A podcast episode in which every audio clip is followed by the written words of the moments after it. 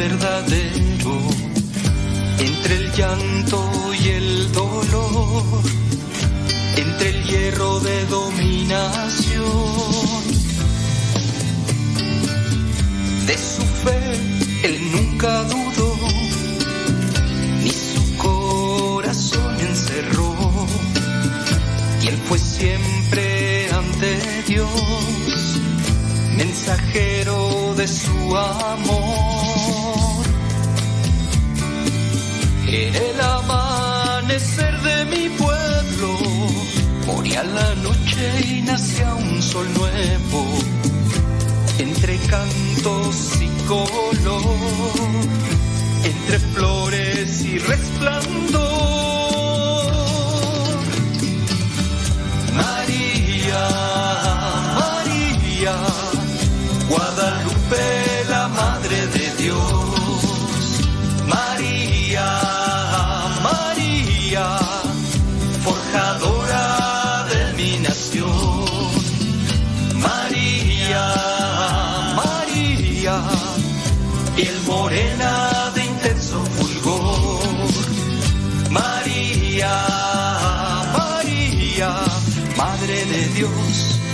Madre de mi corazón.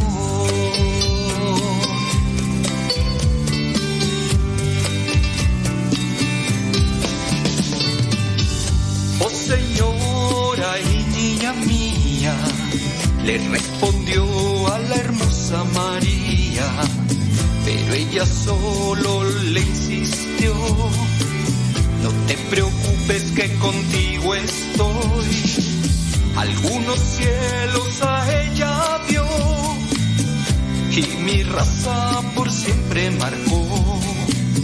Y la señal que ella le dio es el reflejo de su corazón.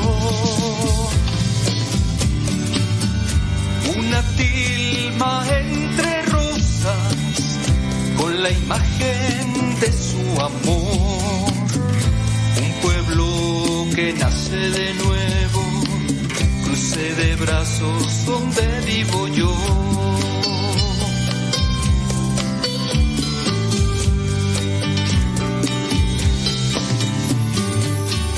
María, María, Guadalupe, la Madre de Dios. María, María, forjadora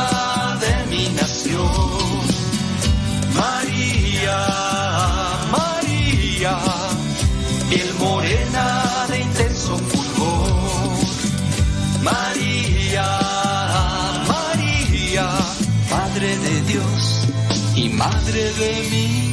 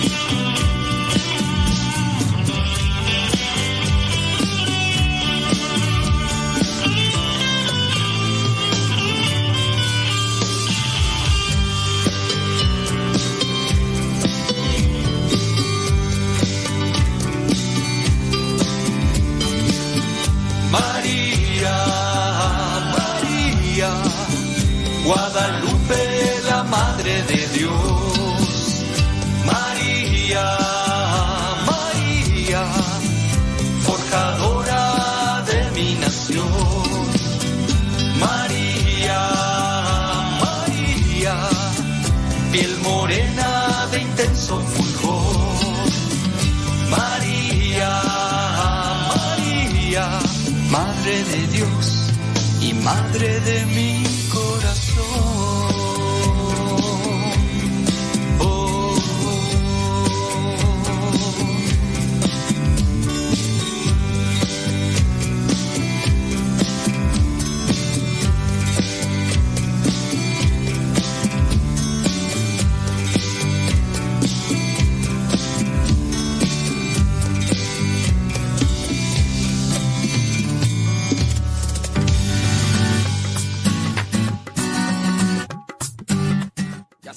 8 con... Gracias Señor por tu inmensa amor. Me llenas de valor. Grandes son tus maravillas.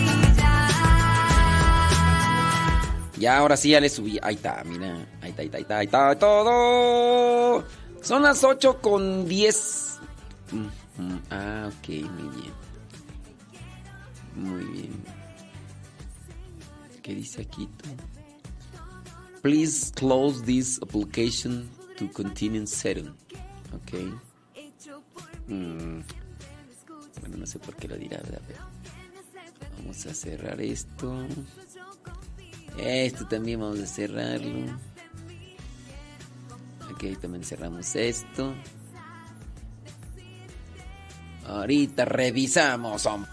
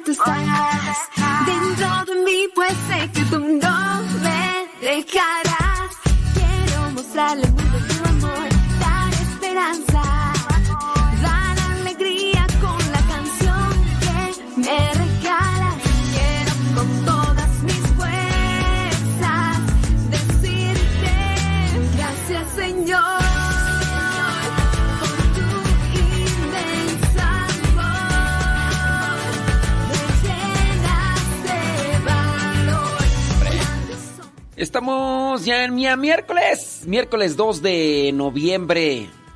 Miércoles 2 de noviembre del 2022. Manden sus calaveritas. Para los que no sepan qué es calaveritas. Aguántenme las carnitas. Quédenseme ahí porque... Pues vamos a ver quién tiene inspiration. ¿Quién tiene inspiration?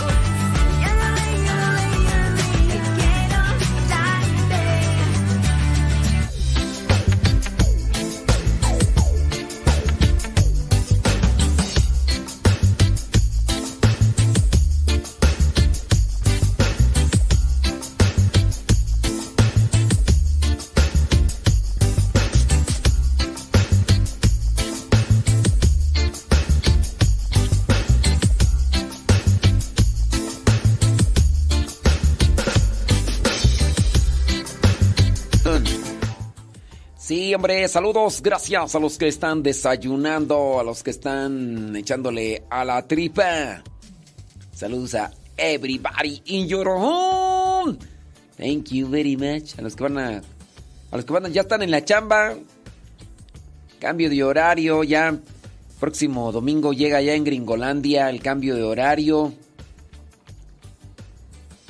Y ya después nos acomodamos nuevamente a dos horas de distancia. Dos horas de distancia. Tiqui. Muy bien, déjame ver.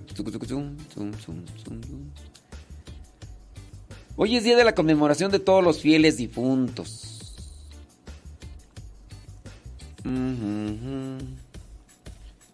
Oraciones que se pueden rezar por los difuntos. Déjame ver aquí. Con motivo del Día de los Fieles Difuntos, el 2 de noviembre te compartimos cuatro oraciones que pueden rezar a Dios por tus amigos y familiares fallecidos. Eso en su caso si están en el purgatorio, porque si están en el cielo.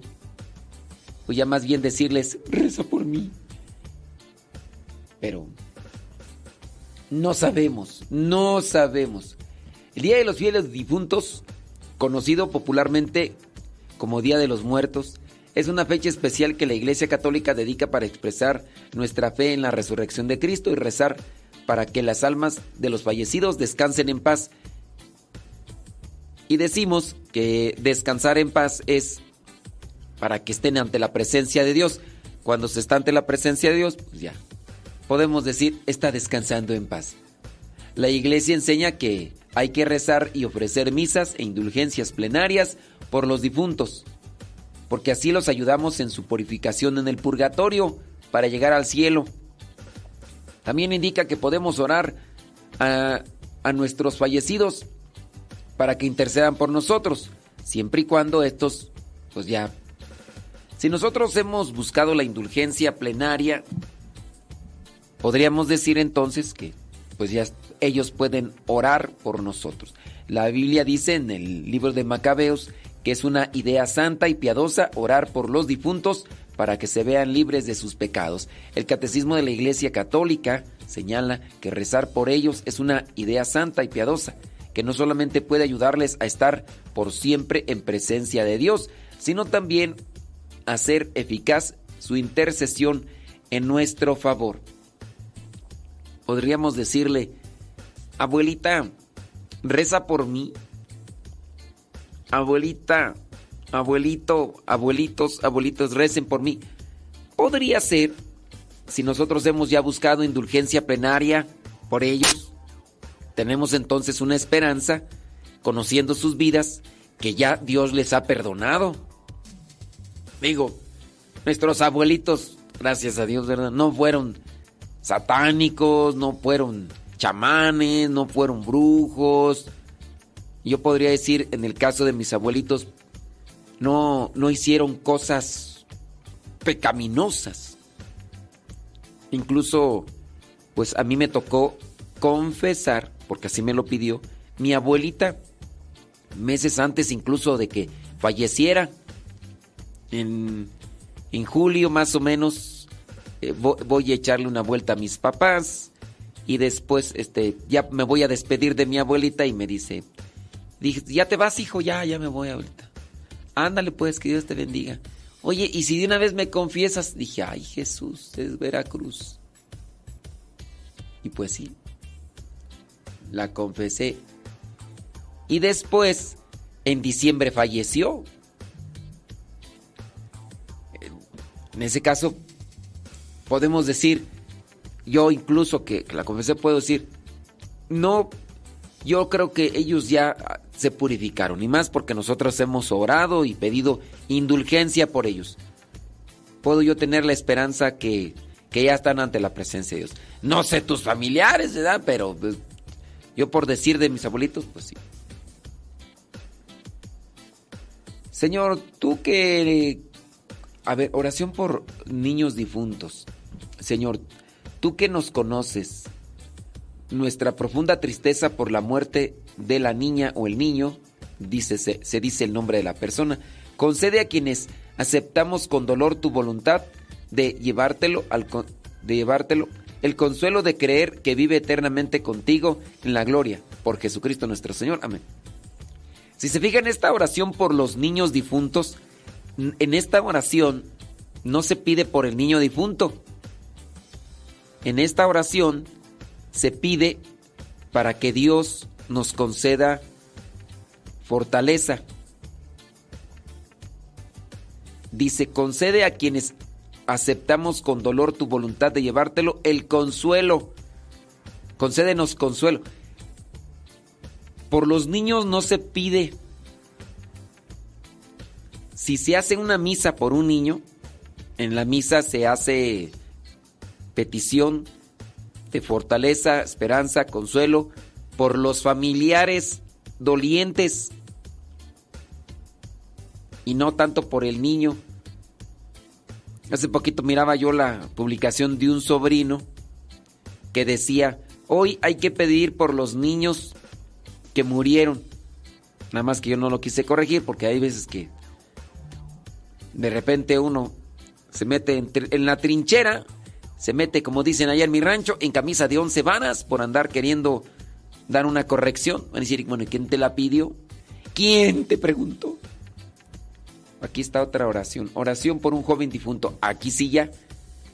Concede, Señor, la felicidad de la gloria eterna a tu siervo. Aquí ya estamos hablando de joven. Aquí sí ya se pide a Dios misericordia por el joven difunto. Dice, a quienes has llamado de este mundo cuando el vigor de la juventud embellecía su vida corporal. Muestra para él o para ella tu misericordia y acógelo entre tus santos. Y ya. Después está una oración por una madre y abuelos difuntos. Son oraciones muy pequeñas las que estoy aquí mirando. Dice, nos mandaste honrar padre y madre. Por tu misericordia ten piedad de y a papá o mamá y no recuerde sus pecados. Que yo pueda verlo o verla de nuevo en el gozo de eterno fulgor.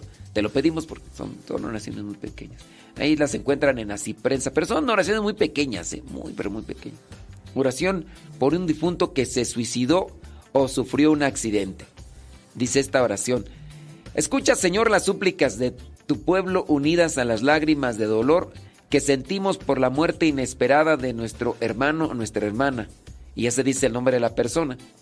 Y haz que alcance tu misericordia y goce para siempre de la luz de aquella patria en que no hay más sufrimiento ni muerte. Entonces, hay una oración por el que se suicidó o por el que sufrió un accidente. Lo hemos dicho antes, pero lo vamos a volver a decir para las personas que no que no escuchan, ¿no? En el caso de los que se suicidan, no podemos condenarlos para decir que están en el infierno. Claro es que en el pasado se decía que incluso no se celebraba misa, pero la misma iglesia ha considerado esa postura y, ha cambiado, dando a entender que sí se puede celebrar la misa por uno que se suicidó, porque no sabemos cuáles fueron las causas y actuando con misericordia, lo mejor es pedirle a Dios, pues ten misericordia de él o de ella, a pesar de que haya atentado contra su vida, no sabemos cuáles circunstancias, mucha tristeza, mucho dolor. Si hay mucha tristeza, no hay razonamiento, no hay claridad de pensamiento. Si hay enfermedad, no hay claridad de pensamiento. Hay muchas cosas, pues, que pueden estar ahí. Hay personas que a lo mejor en la tristeza profunda de, de cualquier situación, o de los que sufren depresión, o los que sufren esquizofrenia, o quizá a lo mejor controlados por la droga, pocas, podría decir yo, son aquellas personas que consideran el suicidio conscientemente. Pocas. Otras a lo mejor movidas por la desesperación, por el miedo, por el dolor. Sí.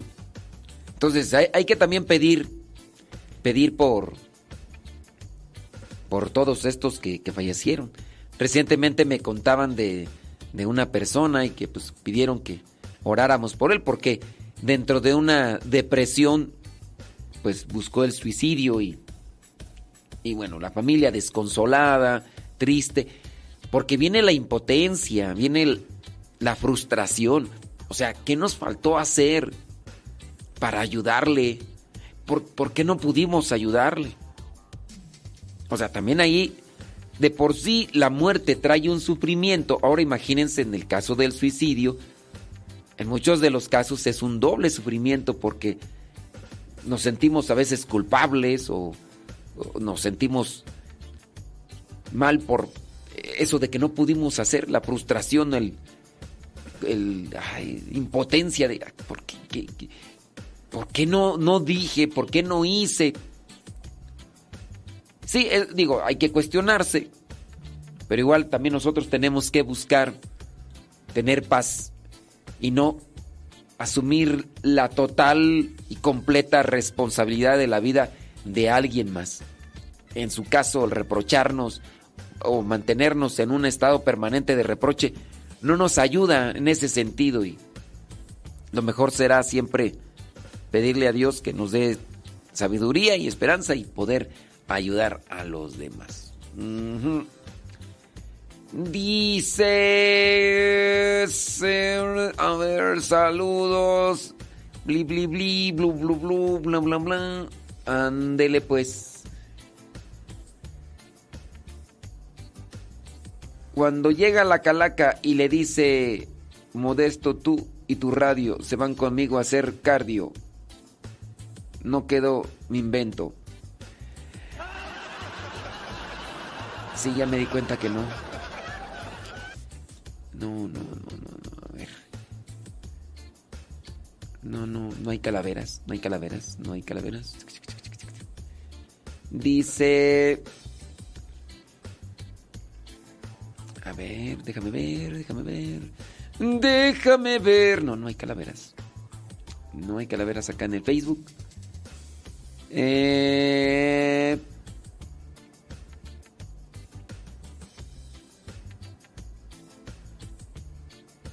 No, por acá tampoco. No, no hay, no hay calaveras. Bueno. Eh, le damos vuelta a la hoja. No hay gente con calaveras. Pues sí, pues no hay, hay calaveras. Pues ni modo, yo quería decir unas calaveras, pero... Pues... Puros fantasmas aquí.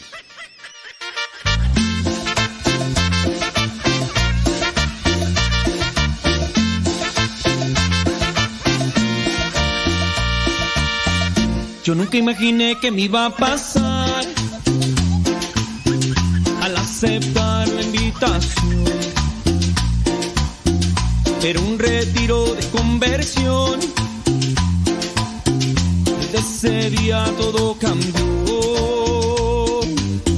Ciego y sordo vivía yo, muy alejado de mi Señor. Me daba miedo saber de Dios, pero su amor me transformó. Creía que jamás me iba a perdonar, de mis pecados me iba a liberar. Yo nunca imaginé que me iba a enamorar, pero él sabe cómo hoy me enamoró me enamoré de ti, Señor Jesús, me enamoré. Mi vida hoy es muy feliz y no me quiero alejar de ti. Me enamoré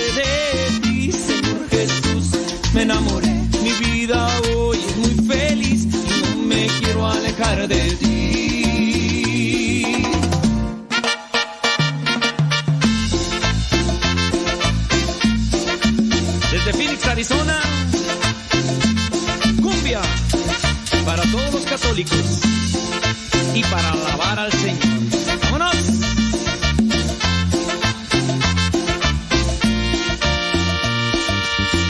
Creía que jamás me iba a perdonar, de mis pecados me iba a liberar. Yo nunca imaginé que me iba a enamorar, sabe cómo hoy me enamoró me enamoré de ti, Señor Jesús, me enamoré. Mi vida hoy es muy feliz no me quiero alejar de ti.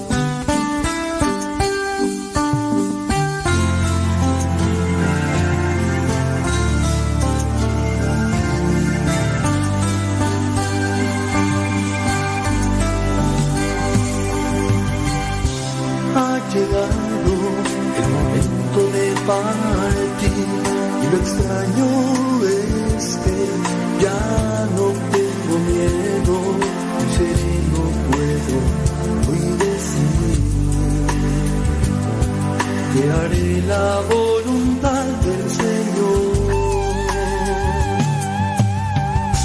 Si la muerte es una realidad y aprendemos a vivir con ella, porque nadie vive para sí,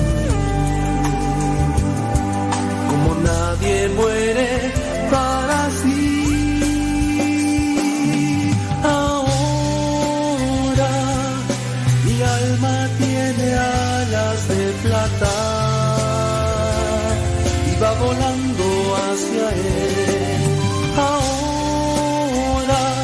estoy mirando.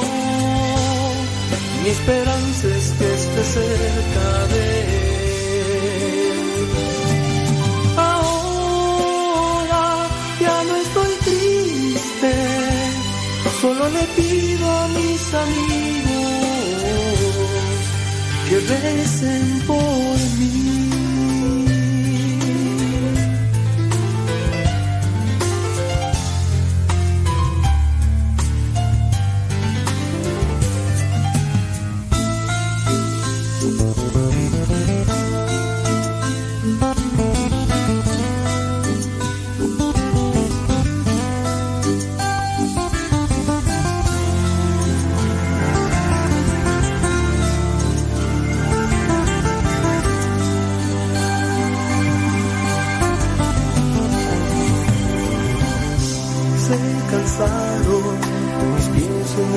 Camino. Tu voluntad fue que te entregara mi vida. Muy tranquilo me dice Señor. No temas, hijo, ven conmigo. Si la muerte es una realidad y aprendemos a vivir ella, porque nadie vive para sí, como nadie muere para sí. Ahora mi alma tiene alas de plata y va volando hacia él. Ahora lo estoy mi esperanza es que esté cerca de él. Ahora ya no estoy triste, solo le pido a mis amigos que recen por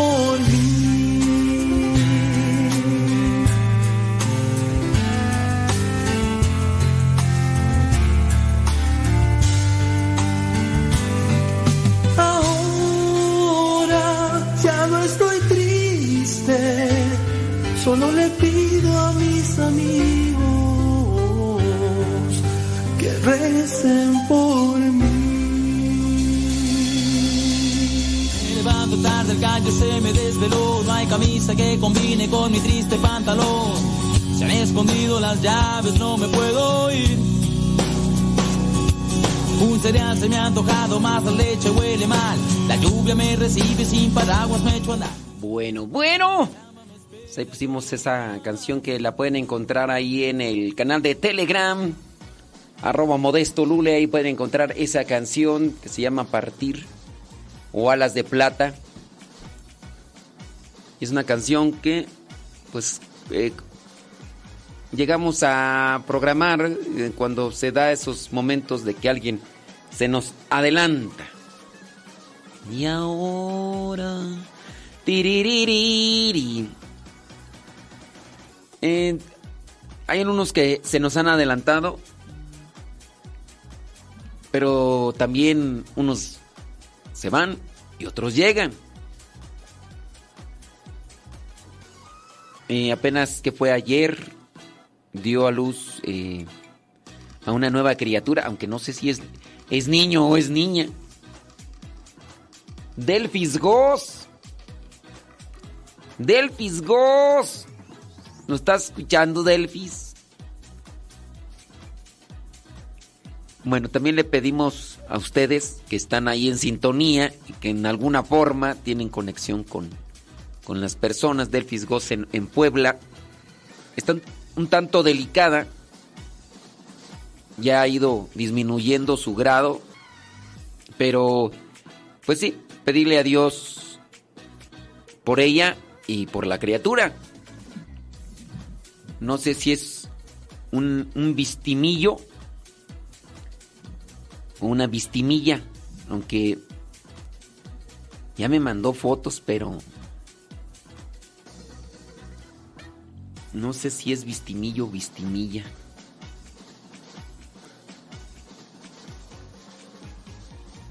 Sí. Ahorita vamos a ver. ¿Es niño o niña? A mí se me hace que no nos está escuchando. Pues es que está, está delicadita y todavía está en el hospital. Posiblemente no está escuchando. Pero Jesús el vístimo me mandó ayer el mensaje pues nos pidió oración. Entonces ahí les encargo que en sus oraciones también pidan por Delfisgos y también por por su criatura, aunque sí quien está así un tantito delicada por diferentes circunstancias es Delfisgos. Ahí los que hacen oración, pues si, haces oración ahí ahí te encargo que que tomes en cuenta a Delfisgos de Puebla, porque pues dio, dio a luz, pero está en una estación así un tantillo eh, así de- de- delicada, pero bueno, pues vamos a confiar en, en Dios, ¿no? Para que se manifieste y, y ella pueda salir adelante. Traigo hierba santa para la garganta, traigo quechimbo para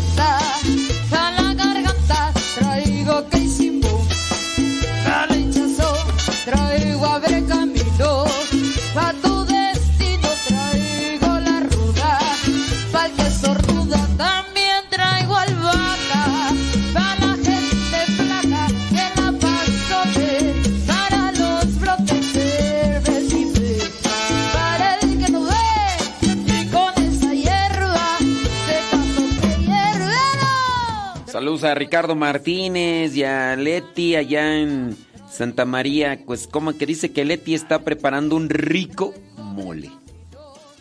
Bueno, pues saludos a ellos que están siempre en sintonía ahí en Puebla, en la papelería. Gracias. Dice por acá mm, que tú. Pregunta y consejo. Estoy frustrada acerca de esto del Halloween. Bueno, ya pasó el Halloween. Ya, mis hijas me preguntaron al diácono que si tenía algo malo salir a pedir dulces y disfrazarse. El diácono les dijo que no. Bueno, yo sé que les podría decir no salen ni punto, pero ellas escuchan a catequistas, diáconos y personas decir que no tiene nada malo. ¿Cómo, cómo hacer reflexionar a los hijos sobre estos puntos en los que tú no estás de acuerdo?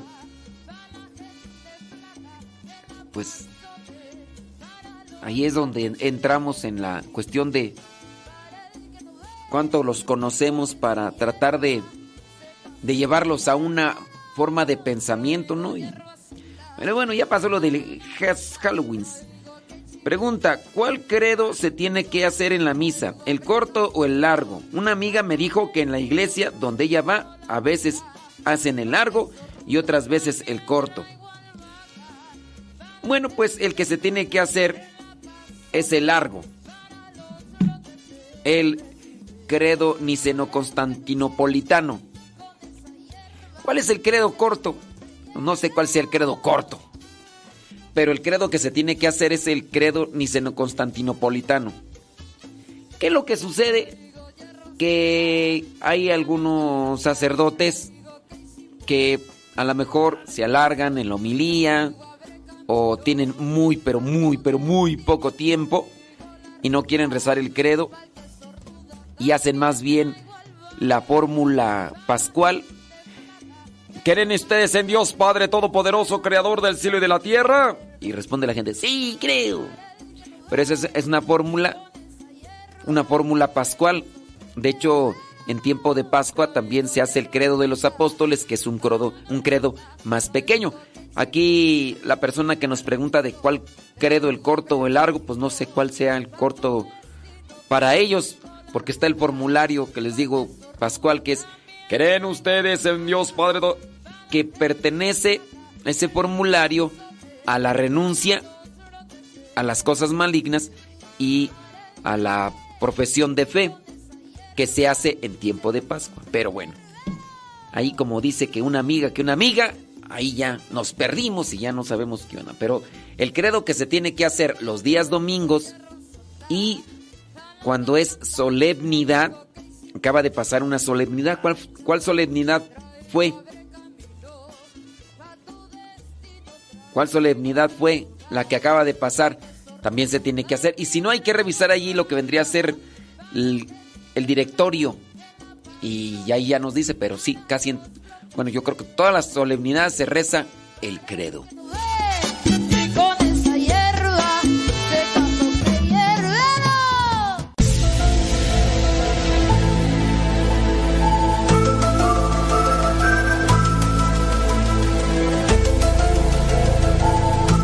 Una persona pregunta, dice, ¿qué puedo hacer? Dice, ya descubrí a mi esposo en una segunda infidelidad. ¡Ayúdeme!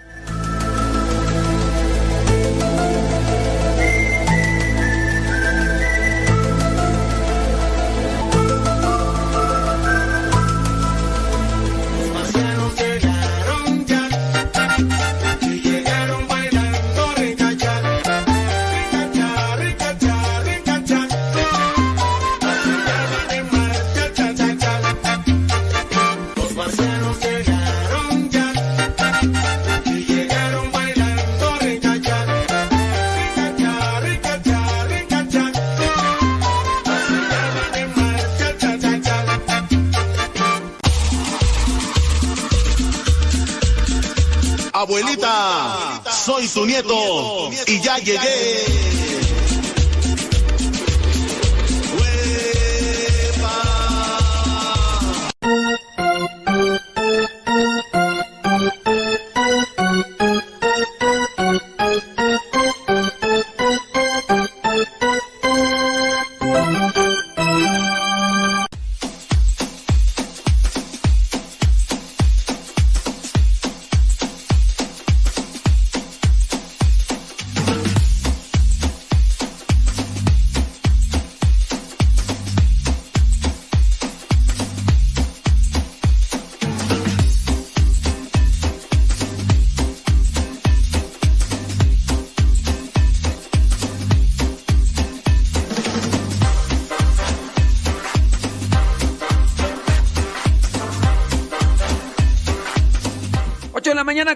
47 minutos. 8 con 47. Vamos a ver si por ahí. ¿Qué nos dicen? Plan, plan, plan, plan. Es que me mandaron un. Me mandaron un escrito. Y yo quisiera darle respuesta a este escrito que tiene que ver con relación a los difuntos. Pero vamos a ver si. Si pudiera ahí escucharnos. Déjame ver. En dado caso, ponte a escuchar con tus audífonos. Y ahorita te explico punto por punto. Sí.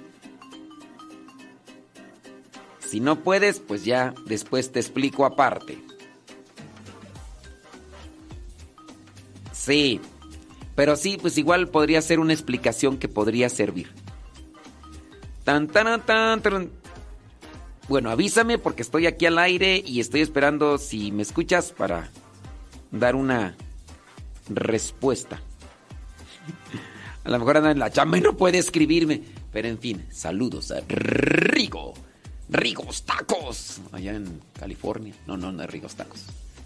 Déjame ver por acá los mensajitos. Eh... Ok, muy bien. Saludos, everybody in your home.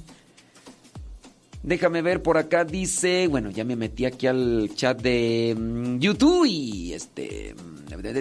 Saludos, saludos, saludos, saludos. Dice, sí. ¿Sí qué?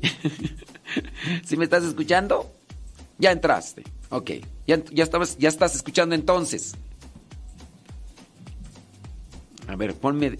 Sí, ya te estoy escuchando. Ponme ahí, por favor, y comenzamos con la lectura de punto por punto para explicar. Tan, taran, tan, tan, taran, tan. Saludos a mi prima Goya, allá en la Florida. Prima, prima.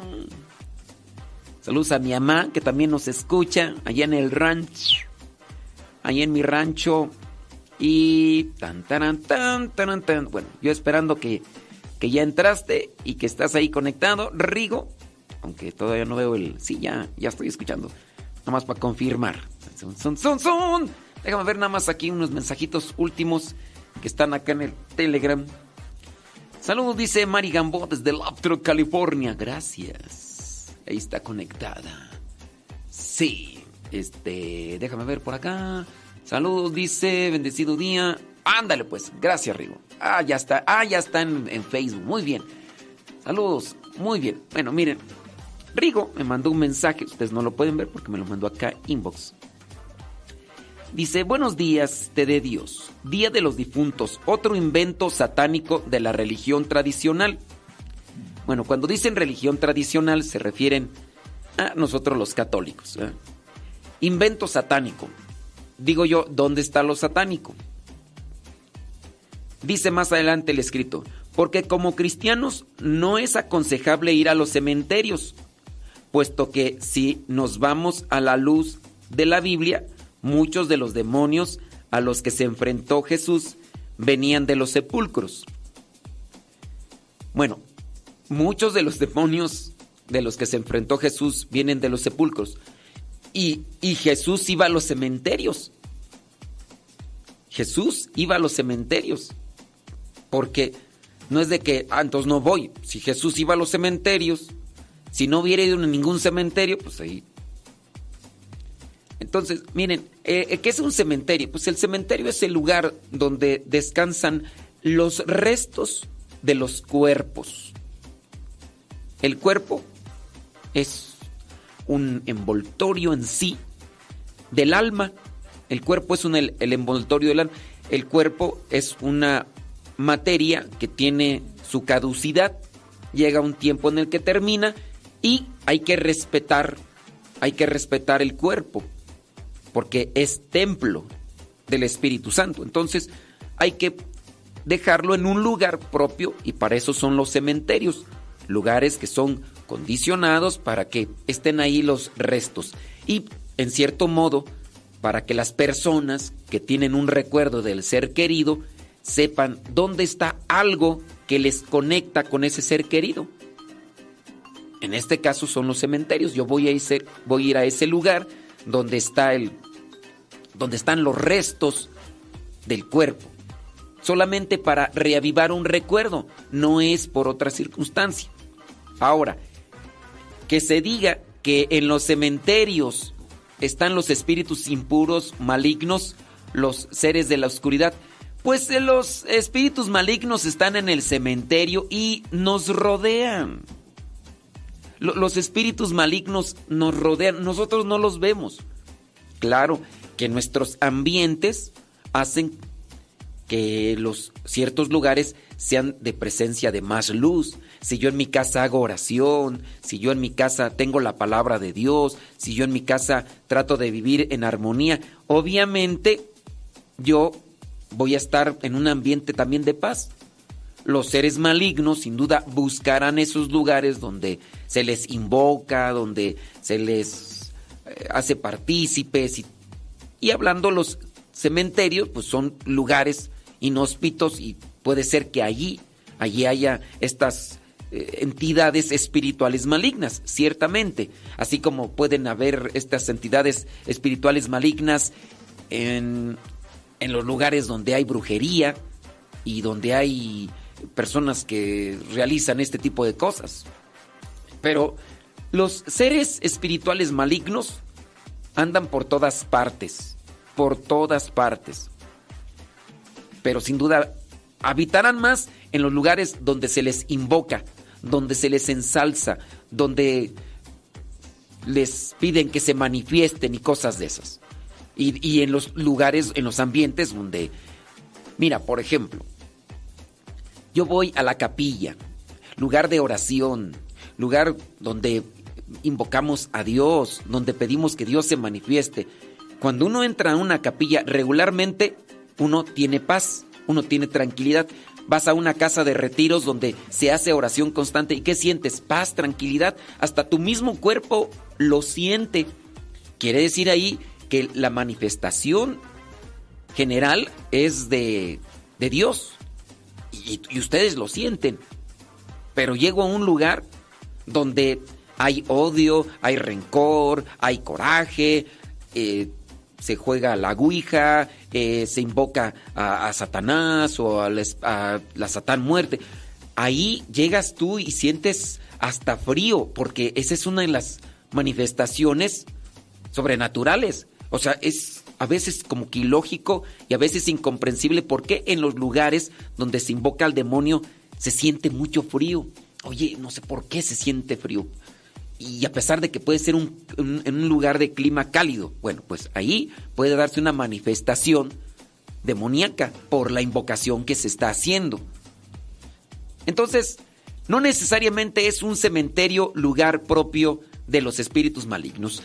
Una misma casa de una persona puede ser lugar donde habiten más espíritus malignos porque constantemente se les está invitando. Jesús mismo pasaba por los cementerios y ayudó a aquellos que estaban ahí refugiados para que se quedaran libres de esos demonios.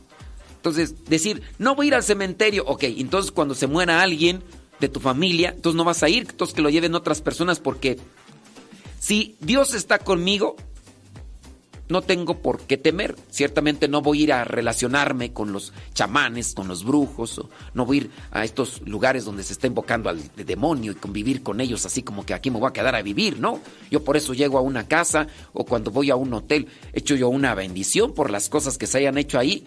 Yo voy a invocar la presencia de Dios para que me proteja y para que me resguarde. Pero si yo estoy con Dios o Dios está conmigo, pues ¿quién contra mí? Hay que ir al cementerio, pues hay que ir al cementerio. Ahí está eh, algo que nos vincula con un ser querido que, que se adelantó. No es ir a visitar los restos. No es, aquí está la persona. No, ahí está solamente los restos. Es como el recuerdo de alguien que, que se adelantó. Es un recuerdo físico, porque es el resto del cuerpo.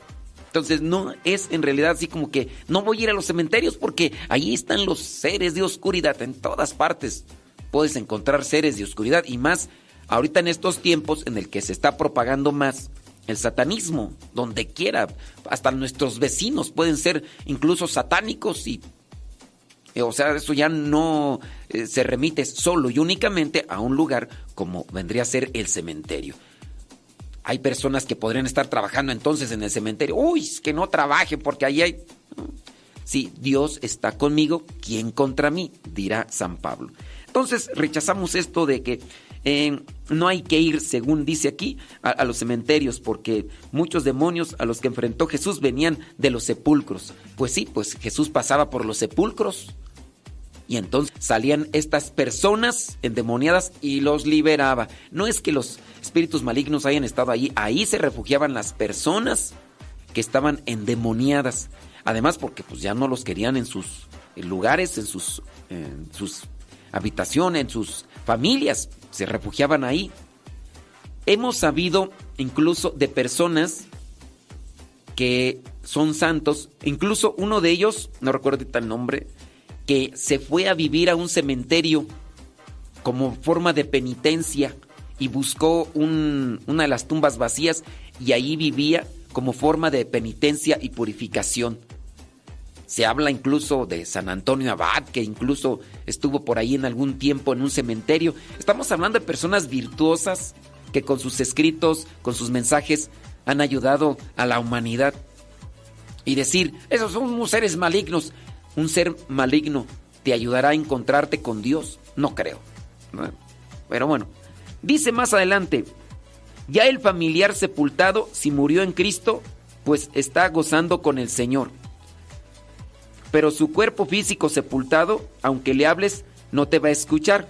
Bueno, ¿quién de ustedes, quién de ustedes puede pensar que al hablarle al cuerpo ah, ya muerto, al cadáver, eh, les, es- está escuchando? Esto es una tergiversación de personas que solamente quieren meter cizaña. Yo, por ejemplo, puedo agarrar una foto, puedo decir, de mi mamá. Mi mamá no está aquí conmigo, mi mamá está allá en Guanajuato, me está escuchando. Y yo puedo agarrar una foto y decirle, mamá, te quiero mucho, te quiero mucho. Le doy un beso. Yo no estoy pensando que mi mamá está en la foto.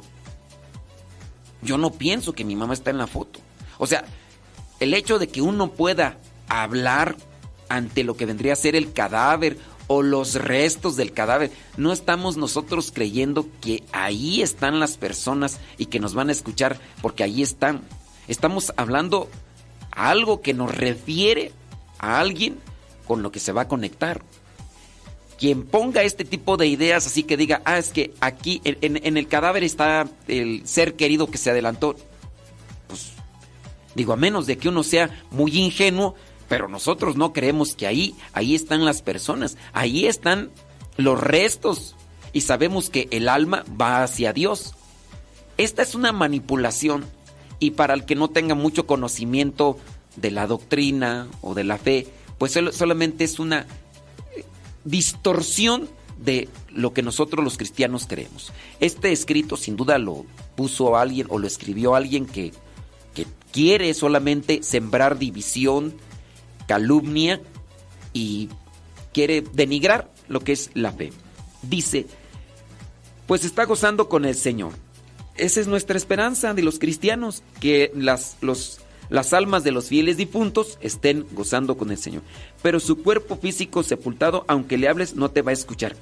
Yo no estoy diciendo que me va a escuchar el cuerpo, pero sí la voz trasciende y puede llegar al cielo. Ni sabe si le visitaste y al menos va a oler las flores. O sea, no le llevo flores a la tumba para que las huela.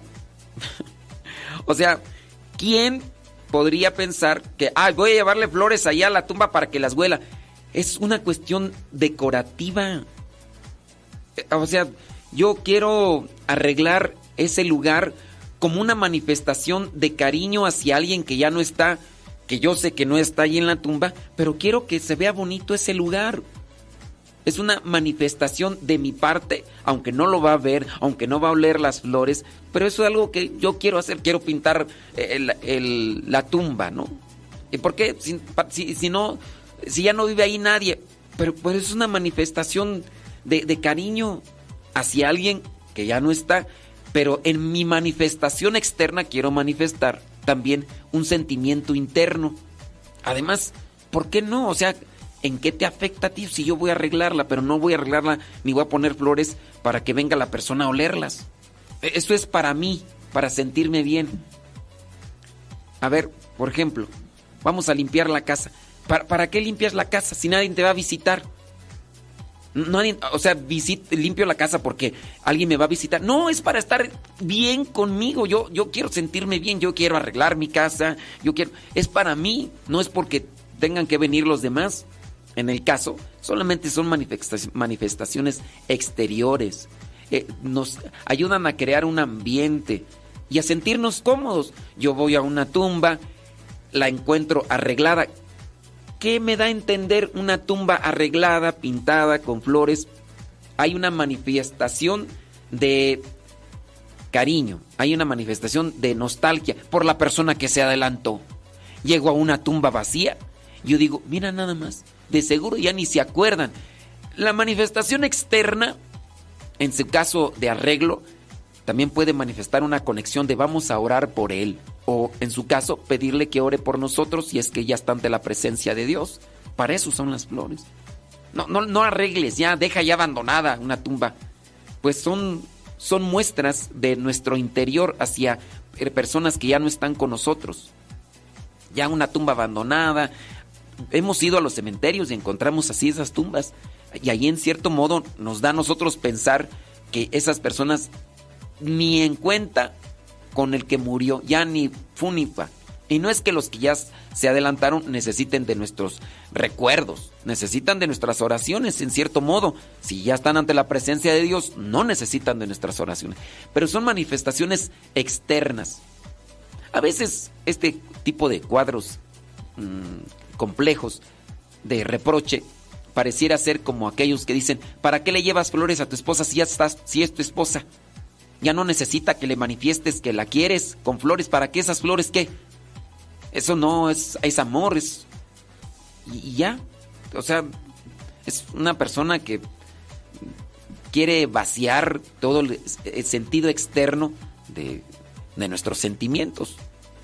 Dice más adelante, eh, no va a oler las flores, ya que no hay almas en pena. En la doctrina de la Iglesia Católica no se dice que hay almas en pena. Se dice que están en pena, pero en el purgatorio. No es que anden caminando por aquí penando, ay, mis hijos. Esto también es una distorsión y por parte la persona no conoce la doctrina, solamente se deja llevar por los comentarios que muchas personas pudieran hacer, pero que no están basados en la fe. Pero sí hay demonios que hacen creer a los ignorantes que lo son.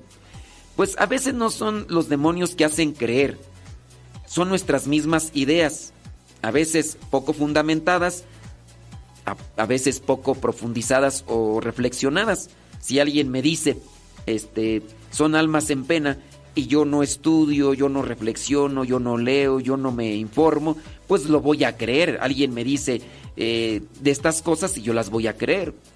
No son los demonios, son personas que me transmiten esa información y que yo a su vez por no informarme, por no preguntar, como en este caso Rigo me está preguntando, pues cuando hay una inquietud por conocer más, uno aprende, pero cuando no hay inquietud, uno se queda con las ideas que a uno le transmitieron. Y uno las va a transmitir así como a nosotros nos las transmitieron. Entonces, no es que los demonios nos hagan creer esas cosas. Otras personas nos las hicieron a nosotros creer y nosotros las compartimos. Porque igual a veces no preguntamos o porque a veces no leemos o no profundizamos. Dice, por lo tanto, la gente las consulta y cae bajo su opresión y queda con ataduras y miedos que dan ocasión a sufrir muchas calamidades. Sí, hay personas que se dedican a consultar a los espíritus malignos, a los espíritus impuros. Hay personas que hacen eso. ¿Por qué? Por una ignorancia. En la misma Biblia se señala que no se debe de consultar a los muertos. Hay personas que pueden decir, yo voy a ir con esta, con, esta persona con este adivino o con esta persona que, que es un, un guía, un este, ay, ¿cómo le llaman tú? Un, un vidente, con este vidente, y voy a consultar al muerto. No es un- una persona fallecida, no es un difunto. Puede ser un espíritu impuro que se manifiesta. Ah, es que me dijo cosas que solamente la persona que murió sabía así, porque los espíritus impuros andan entre nosotros y nos ven y nos escuchan y saben eh, por qué situación pasamos y entonces pueden dar ese tipo de razones por las cuales nosotros nos conectamos. Pero sí, tengan mucho cuidado, no vayan a esos lugares donde se les consulta o consultan a los difuntos, porque no son difuntos, son espíritus malignos que nos conocen bien y pueden decir cosas con las cuales nos enganchan y seguimos consultándolos, pero a su vez nos vamos amarrando más hacia las cosas del maligno. Dice, el Señor declaró que no debemos darle mayor importancia al cuerpo del cristiano ya muerto, pues está descansando, solo hay que sepultarlo para el día de la resurrección de los hijos de Dios. En cierto modo, esto es verdad. No hay que darle demasiada importancia a lo que es el cadáver. Sí, hay que respetarlo y nosotros lo tenemos ahí. Hay personas que fallecen, las mantenemos ahí en cierto tiempo para orar no por el cadáver, sino por el alma de la persona. Queremos verle solamente unos, unos instantes más, quizá un día, un día y medio, dos, dependiendo. Hay personas que después de una semana, allá en Estados Unidos, los arreglan.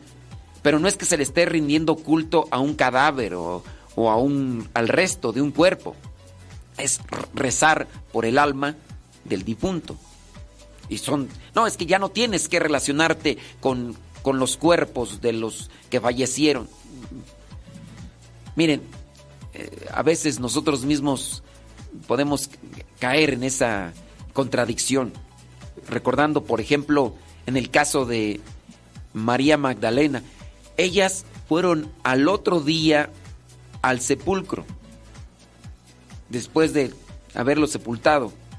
Fueron al, tercer día, ¿no? Y entonces, ¿para qué fueron? Para colocar los aceites y todo. Si eso lo hicieron los mismos judíos, en el caso de María Magdalena y las otras mujeres, y podían hacerlo después de que había pasado el sábado y habían tenido este contacto, pues no ponerles los aceites y esas cosas no es darle culto al cuerpo, son signos externos que, se manifiestan en una persona a quien apreciábamos mucho. Y no es al cuerpo, es a la persona en el alma, en el conocimiento. Pero, bueno, dice, los cristianos eh, saben bien que sus muertos en realidad duermen en el Señor, eso lo sabemos, y que no podemos hacer lo que los demás hacen con sus muertos, y que no podemos hacer lo que los demás hacen con sus muertos. Y bueno, en cierto modo este escrito tiene medias verdades, pero sí está tergiversado. Hay que conocer bien nuestra doctrina y hay que conocer muy bien qué es lo que nos ayuda a nosotros y también qué es lo que podemos hacer por nuestros difuntos. Sí, tengamos cuidado de no caer en, en lo que vendría a ser una, una obsesión por enfocarse en los muertos. Ya les decía yo, la cultura prehispánica nos enseñó en su cosmovisión, en su teología, por decirle así, de su conocimiento de la religión, la cultura prehispánica daba a entender en su religión que los muertos podían venir y comer la esencia o aspirar la esencia de los alimentos. Y por eso, en dentro de la cultura es poner el día 2 de noviembre, Día de los Muertos, cultura prehispánica, poner alimentos para que el alma venga y aspire la esencia de esos alimentos. Eso quedó en cierto modo arraigado, mezclado con una coincidencia, porque ya en Europa se estaba celebrando el Día de los Fieles Difuntos, ya se oraba por los difuntos, todavía no llegaba acá la conquista, ni tampoco llegaba el Evangelio a acá estas, a, México, a toda esta Latinoamérica, principalmente en México, ¿no? Hablando de la cuestión de los muertos. Y entonces, cuando se llega, se dan cuenta que hay una sincronía en las fechas. Entonces, lo que se hace es una fusión. Se toma el Día de los Fieles Difuntos, acá en, en México, el Día de los Muertos, pero se toma en cuenta de que no hay que rendirle culto a la muerte ni a los muertos, sino más bien hay que pedir por los fieles difuntos. Y que eso es lo que nosotros tenemos que purificar, eso es lo que nosotros tenemos que conocer.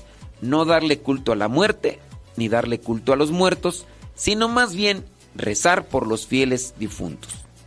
Y bueno, espero que todavía por ahí nos sigue escuchando Rigo y espero que en parte hayamos dejado unos puntos para reflexionar y para aclarar este tipo de cosas que son a veces distorsionadas, manipuladas y que vienen a ser también parte de calumnia, que causan también división y separación a veces entre nosotros mismos.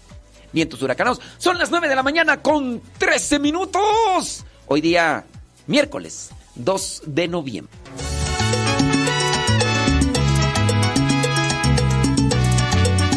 Si se va a sufrir, que sea gozando.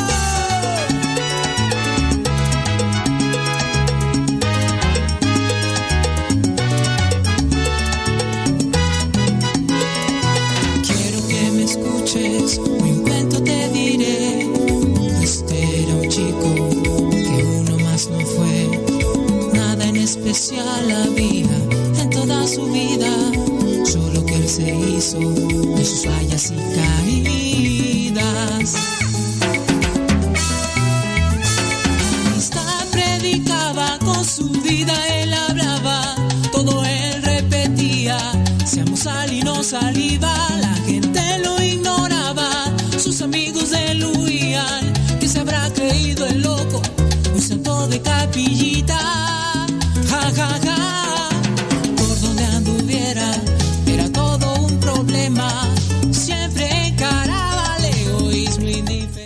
nosotros creo que tendríamos que modificar nuestros nuestras voca- nuestros vocabularios, nuestras expresiones y no decir altar de muertos, sino ar- altar de difuntos. Pones un altar, pones flores, lo decoras, papel de colores y todo eso. Pones las fotografías de los que se te adelantaron, al rato los alcanzas, no te preocupes. Y decir, tengo mi altar de fieles difuntos. El altar de los fieles difuntos. Eh, decir difunto es decir el que ya terminó, el que ya cumplió. Eso significa la palabra difunto. Muerto, pues el que no tiene vida. Eh, puede haber una flor muerta, un, un animalito muerto, un ser humano eh, muerto. Entonces nosotros no ponemos altar de muertos, aunque habrá gente que podrá decirle así.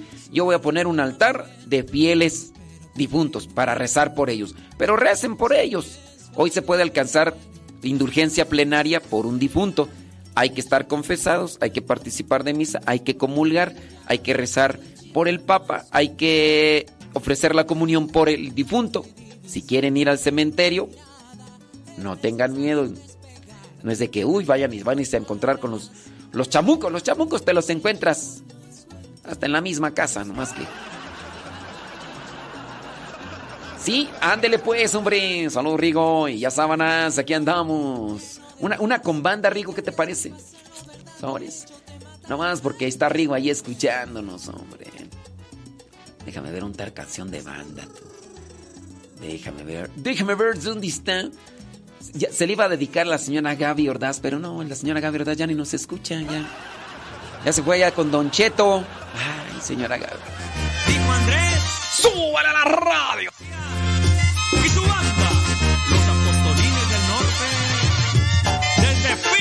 Arizona.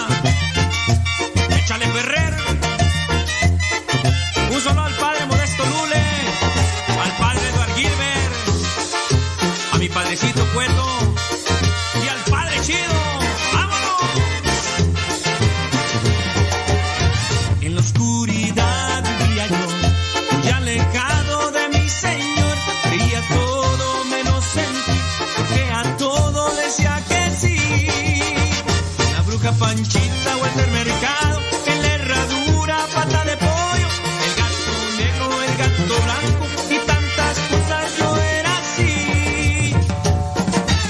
Calzón rosita, calzón morado, en el billete de la buena suerte, en el ojito de venado y tantas cosas yo era así.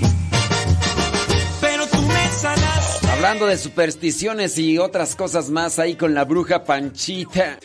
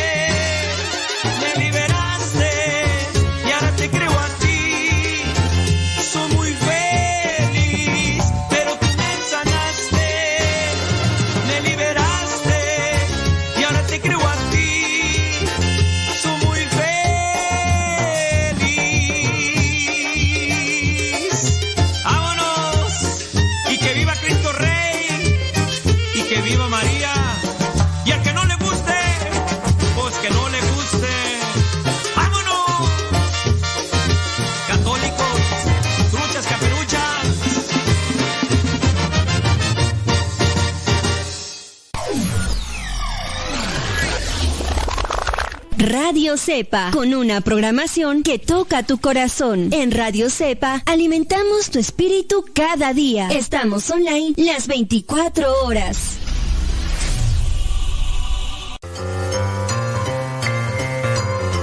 ¿Ya estás listo para la trivia del día de hoy? Pues vamos con ella. La pregunta es muy sencilla. ¿A los cuántos años, a qué edad Dios le cambió el nombre a Abraham? ¿Te acuerdas tú que se llamaba Abraham y después fue Abraham? ¿A los cuántos años, a qué edad Dios le cambió el nombre de Abraham a Abraham? ¿Fue cuando tenía 75 años? ¿Fue cuando tenía 85 años? ¿O fue cuando tenía 99 años? ¿A qué edad Dios le cambió el nombre a Abraham? ¿Se lo cambió cuando tenía 75? ¿Cuando tenía 85?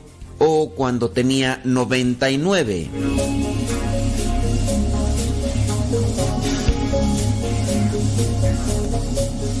Si tu respuesta fue que Dios le cambió el nombre a Abraham a los 75 años, déjame decirte que te equivocaste.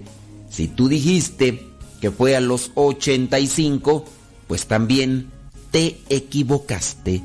Dios le cambió el nombre a Abraham cuando tenía 99 años. Lo podemos verificar en el libro del Génesis. Génesis capítulo 17 versículos del 1 al 6. Allí dice, cuando Abraham tenía 99 años, el Señor se le apareció y le dijo, yo soy el Dios Todopoderoso, vive una vida sin tacha delante de mí y yo haré una alianza contigo. Haré que tengas muchísimos descendientes. Entonces Abraham se inclinó hasta tocar el suelo con la frente, mientras Dios seguía diciéndole, Esta es la alianza que hago contigo. Tú serás el padre de muchas naciones y ya no vas a llamarte Abraham. Desde ahora te llamarás Abraham, porque te voy a ser padre de muchas naciones. Haré que tus descendientes sean muy numerosos. De ti saldrán reyes y naciones. Esto lo encontramos en Génesis capítulo 17 versículos del 1 al 6. Dios cambia el nombre porque también da una misión a las personas que Él elige y Él escoge. No a todos los que llamó Dios les cambió el nombre, solamente a algunos de ellos. Esto es significativo. Cambia la misión, cambia el nombre. Cuando tenía estos 99 años es cuando Dios también se le aparece y es cuando ya viene a cumplirse la promesa que había hecho desde hacía mucho tiempo atrás. Y ahí es cuando también viene a decirle que va a tener su esposa un hijo. En este caso sabemos que a los 100 años es cuando Abraham tiene a su hijo Isaac. Él ya tenía un hijo su nombre Ismael, pero este hijo lo tuvo con una de las criadas. Recuerda que en aquellos tiempos la cultura o las costumbres eran diferentes y su esposa le había dado permiso para que tuviera un hijo con una de sus criadas. De hecho, Ismael ya tenía 13 años, o en su caso 14. Tenía 13 años cuando Dios se le apareció y le dijo que dentro de un año él iba a tener un hijo con su esposa. Pero no es momento de desviarnos, quedémonos con lo que es la trivia. Dios le cambia el nombre a Abraham por la misión. Hay una misión que cumplir. Todos nosotros tenemos de algún modo una misión que cumplir en este mundo. El nombre que escogieron nuestros padres a lo mejor fue por un gusto personal. No sé qué nombre tengas tú, pero cada uno de nosotros tiene un nombre que significa algo. En la actualidad hay muchas personas que hacen composición de nombres. A veces toman unas letras del el nombre del esposo, otras letras de la esposa, otras letras del abuelito y se hace una composición. Por lo menos en estos casos que esos nombres reflejen unidad, cercanía, caridad, fraternidad y no sea que vaya a ser todo lo contrario. El nombre modesto también viene a ser el reflejo de una virtud. Ya como pesa llevar ese nombre, y más cuando nos hemos dejado llenar por el orgullo, por la soberbia. Pero ahí está el esfuerzo de todos los días. ¿Has investigado qué significa el nombre que tienes? Y la pregunta, ¿te esfuerzas en cumplir o en reflejar con tus actitudes lo que significa tu nombre?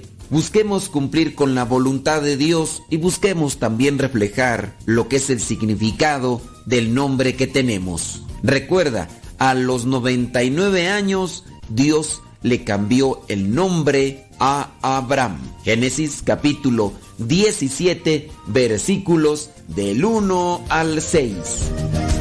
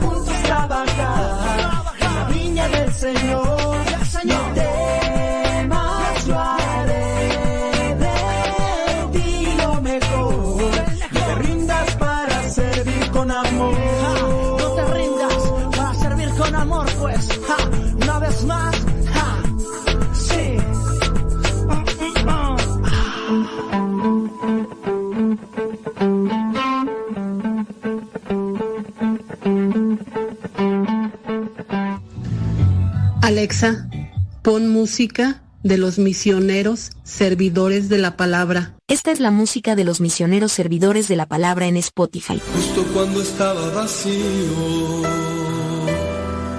y creía que no habitabas en mí. Verbo de Dios, amo y Señor.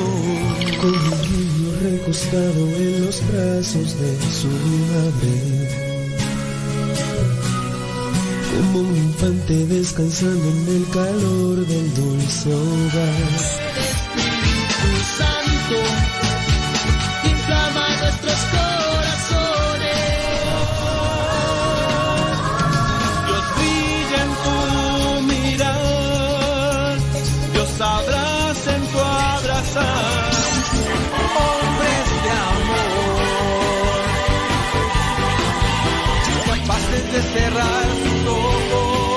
Y abrirlos del corazón.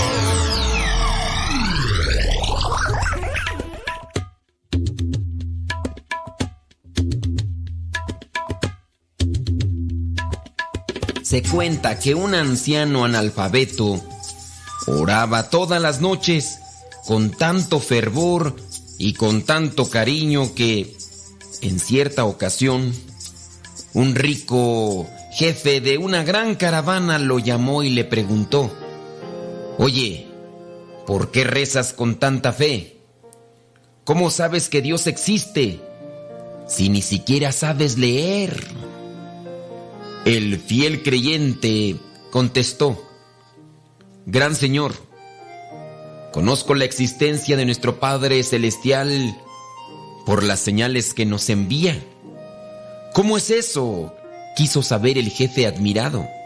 El humilde siervo explicó, Mire, cuando usted recibe una carta de una persona ausente, ¿cómo reconoce quién le escribió? La otra persona que escuchaba atentamente respondió, por la letra. El anciano volvió a decir, y cuando usted admira una joya, ¿cómo se informa sobre su autoría? ¿Sobre si verdaderamente es fidedigna? La otra persona contestó, por la marca del orfebre, claro. Cuando yo veo la firma de aquel que la ha creado, me doy cuenta que realmente tiene un valor. El siervo sonrió y agregó, cuando oye pasos de animales alrededor de la tienda donde usted acampa, ¿cómo sabe después si fue un carnero, un caballo o una vaca? El Señor agregó, pues sencillo, por las huellas que deja alrededor de la tienda. Así me doy cuenta de qué fue lo que pasó alrededor mío. Entonces, el viejo creyente lo invitó a salir de aquel lugar donde se encontraban, que era una tienda, y le mostró el firmamento, donde la luna brillaba rodeada de multitud de estrellas. Y aquel anciano exclamó respetuoso, Señor, esas señales allí arriba no pueden ser de los hombres. En ese momento, aquel orgulloso caravanero se rindió ante las evidencias y allí mismo en la arena, bajo la luz plateada de la luna, comenzó a orar también. Dios, aunque sea invisible a nuestros ojos, nos deja señales de las más distintas formas, todos los días al amanecer, en cada mañana serena y silenciosa. Hay muchos signos de Dios. Otra cosa es que no los quieras ver. En el calor del sol que calienta a los seres y en la manera en que permite la vida, en la lluvia que moja las praderas, corre en el lecho de los ríos y refresca las arenas calientes de las playas solitarias. Las señales de Dios están en los pastos verdes que alimentan el ganado y en la vida obstinada del desierto que arde en el calor achicharrante del verano. Podemos encontrar señales de Dios en los campos floridos de los diferentes continentes, pero también en el canto alegre de aquellas aves que nos despiertan muy temprano. Bueno, si es que todavía donde tú vives las han dejado habitar. Las señales de Dios son también visibles en las noches bordadas de estrellas y en las tempestades que limpian la atmósfera con sus rayos purificados. Las obras realizadas por los hombres son firmadas para que no se confunda el autor. En cambio, las obras de Dios, ¿sabes? No llevan su firma porque sencillamente y solamente Él es capaz de crearlas, nadie más. Es por esa razón que Dios no precisa poner el nombre en una etiqueta, en cada acción que realiza o en cada cosa que ya existe, porque solo Él puede crearlas. Partiendo del principio de que no hay obra sin autor, todo lo que no es obra del hombre, entonces podemos sacar la premisa filosófica y lógica. Si no es obra del hombre, ¿quién la creó? Pensar que es generación espontánea, que se creó de la nada, es un absurdo. Así que no creas a todo aquel que viene pensando que es muy inteligente y sabio, diciéndote que Dios no existe porque simplemente no lo ha visto.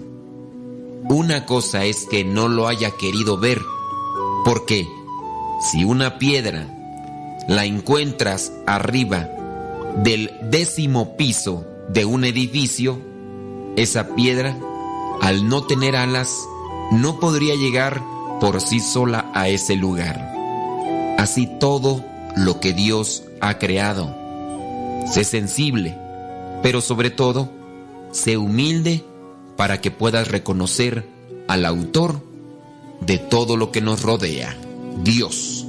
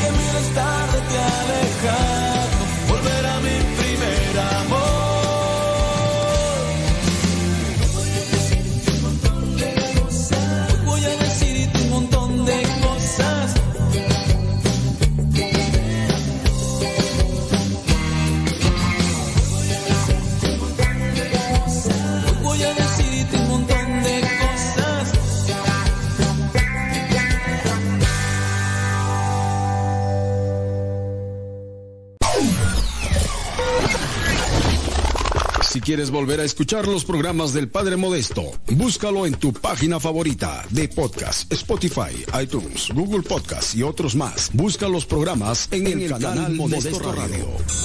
En el canal Modesto Radio.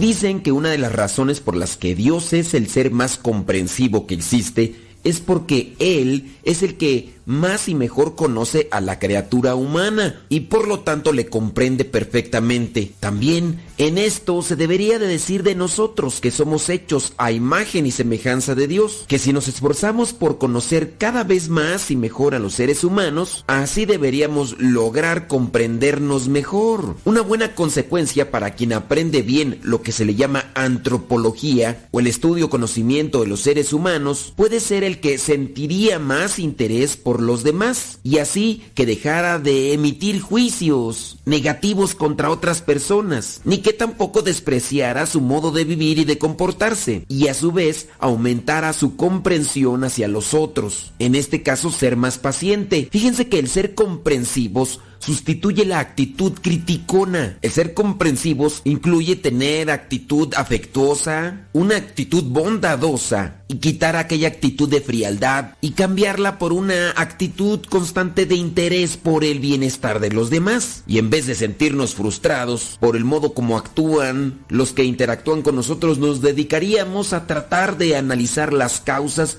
por las cuales se comportan de dicha manera que podría causarnos un cierto tipo de enojo. Cuando veamos que alguien obra de una manera bastante rara, en vez de dedicarnos a exclamar con aire de desprecio cosas negativas sobre esa persona, deberíamos entenderla y analizar el motivo por el cual se comporta o dice dichas cosas que a nosotros no nos gustan. A esto se le llama comprensión, buscar las causales de aquellas cosas que son desagradables o en su caso malos comportamientos. Obviamente no para juzgarlo, sino en su caso para ver la raíz y poder ayudarle. Y si en su caso no podemos ayudarle, pues buscar hacer una oración para no contaminarnos nosotros del enojo que pudiera producir aquello que está realizando o está diciendo y que nos molesta. Primeramente para comprender a los demás tenemos que escuchar. Ser humildes para comprender a los demás. Tenemos que conocer también nuestras propias debilidades aceptarnos y perdonarnos a nosotros mismos. Como mencioné, aprender a escuchar poniendo los cinco sentidos de manera que el interlocutor, aquella persona que está al frente de nosotros, esté seguro de nuestro interés por él o por ella, según sea el caso. Para poder comprender a los demás hay que preguntarnos qué haríamos y cómo reaccionaríamos nosotros al encontrarnos en una situación en aquella situación por la cual a lo mejor lo estamos juzgando o estamos pensando de manera precipitada. Obviamente no hay que hacer juicios prematuros. Es decir, no empezar a pensar antes de conocer bien la situación. Primero se deben de conocer todos los aspectos que afectan. En su caso, si podemos, hay que preguntar.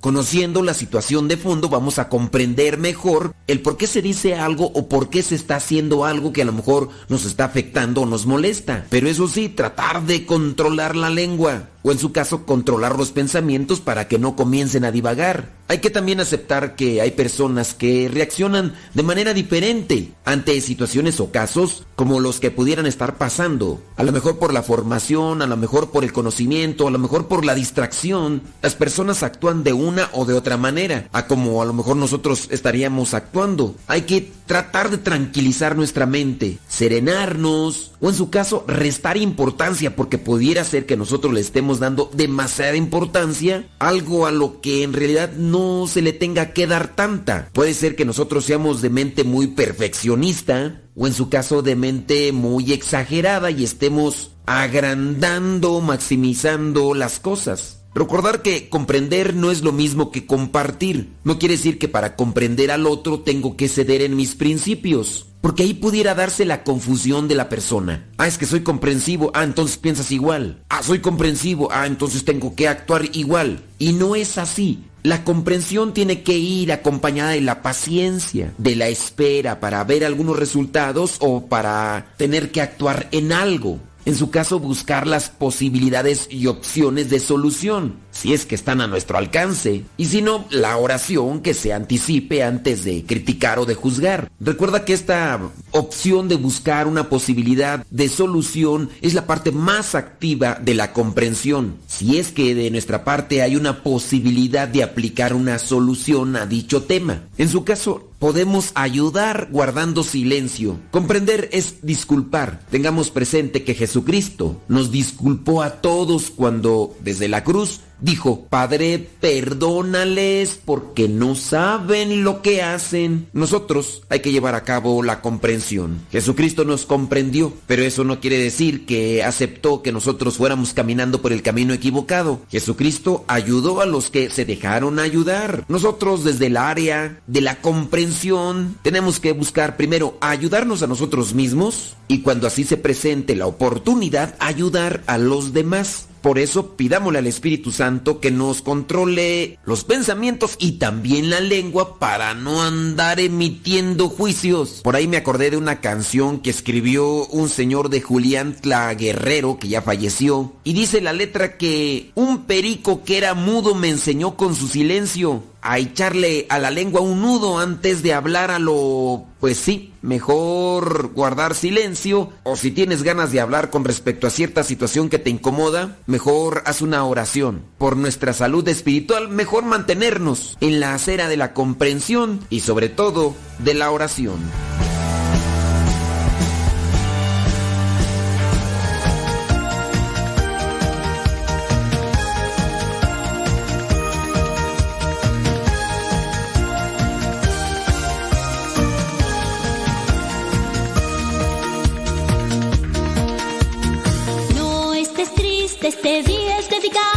Señor. La alegría del Señor es nuestra fuerza.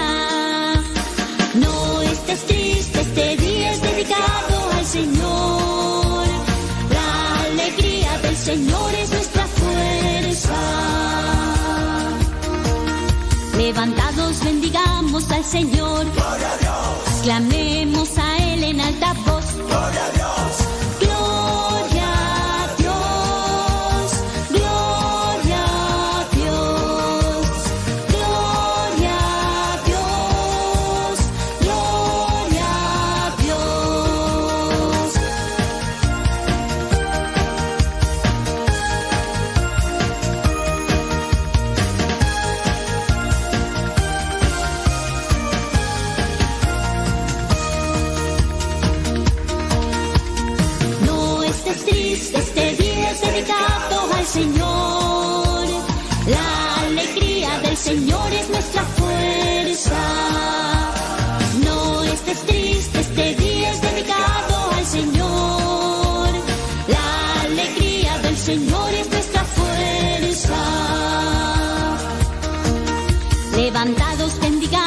Señor. Gloria a Dios. Clamemos a Él en alta voz.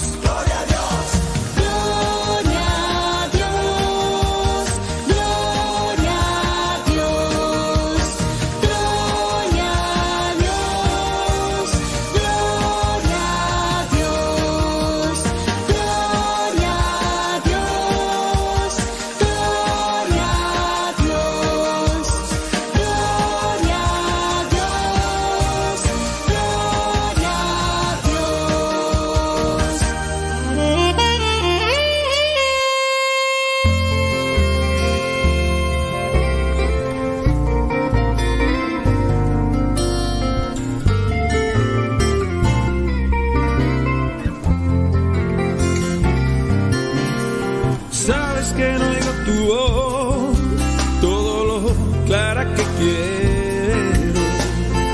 Sabes que me asusta el riesgo, que necesito un empujón.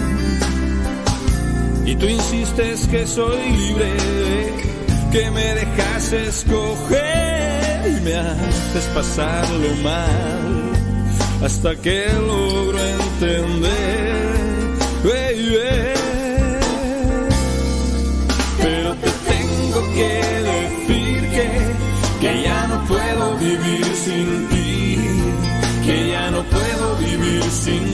que ya no puedo vivir sin ti. Pero te tengo que decir que, que ya no puedo vivir sin ti, que ya no puedo vivir sin ti, que ya no puedo vivir sin ti.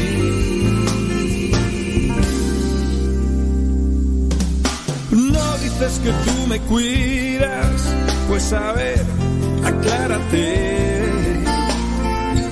Así porque tú quieres y poco me sale bien. Tanta gente que anda embroncada, tanta movida sin paz. Necesito una señal, o vamos a dejar. Pero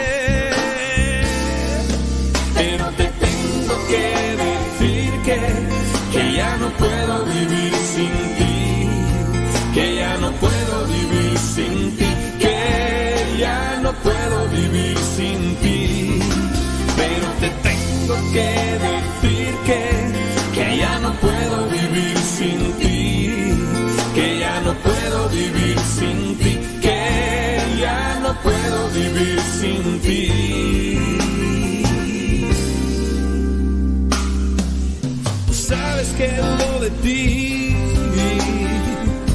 Y que me canso en la lucha. Sabes que te hago culpable de tanta calamidad. Sí.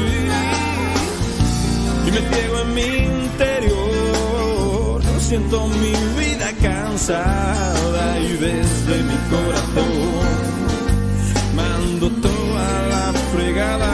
Uy, perdón,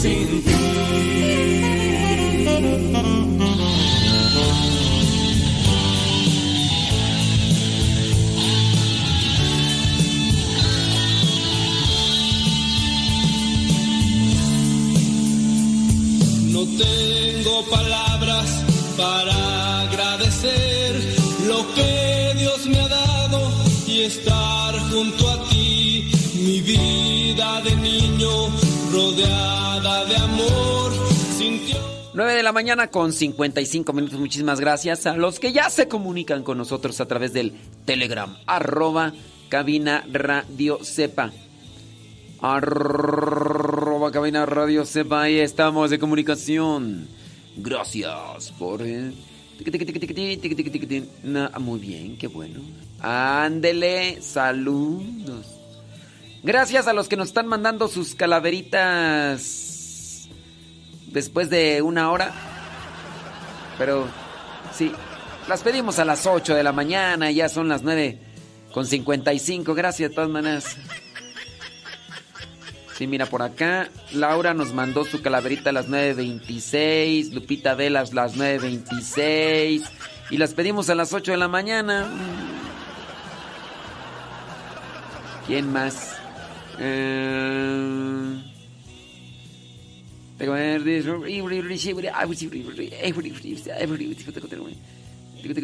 Ok, muy bien. Muy bien. Saludos a mi estimado Efren. Efren. Mi nueva relación. Muy bien. Bueno, pues. Efren, que Dios Todopoderoso, Padre, Hijo y Espíritu Santo te acompañe, te bendiga, te ilumine y te conforte para seguir adelante.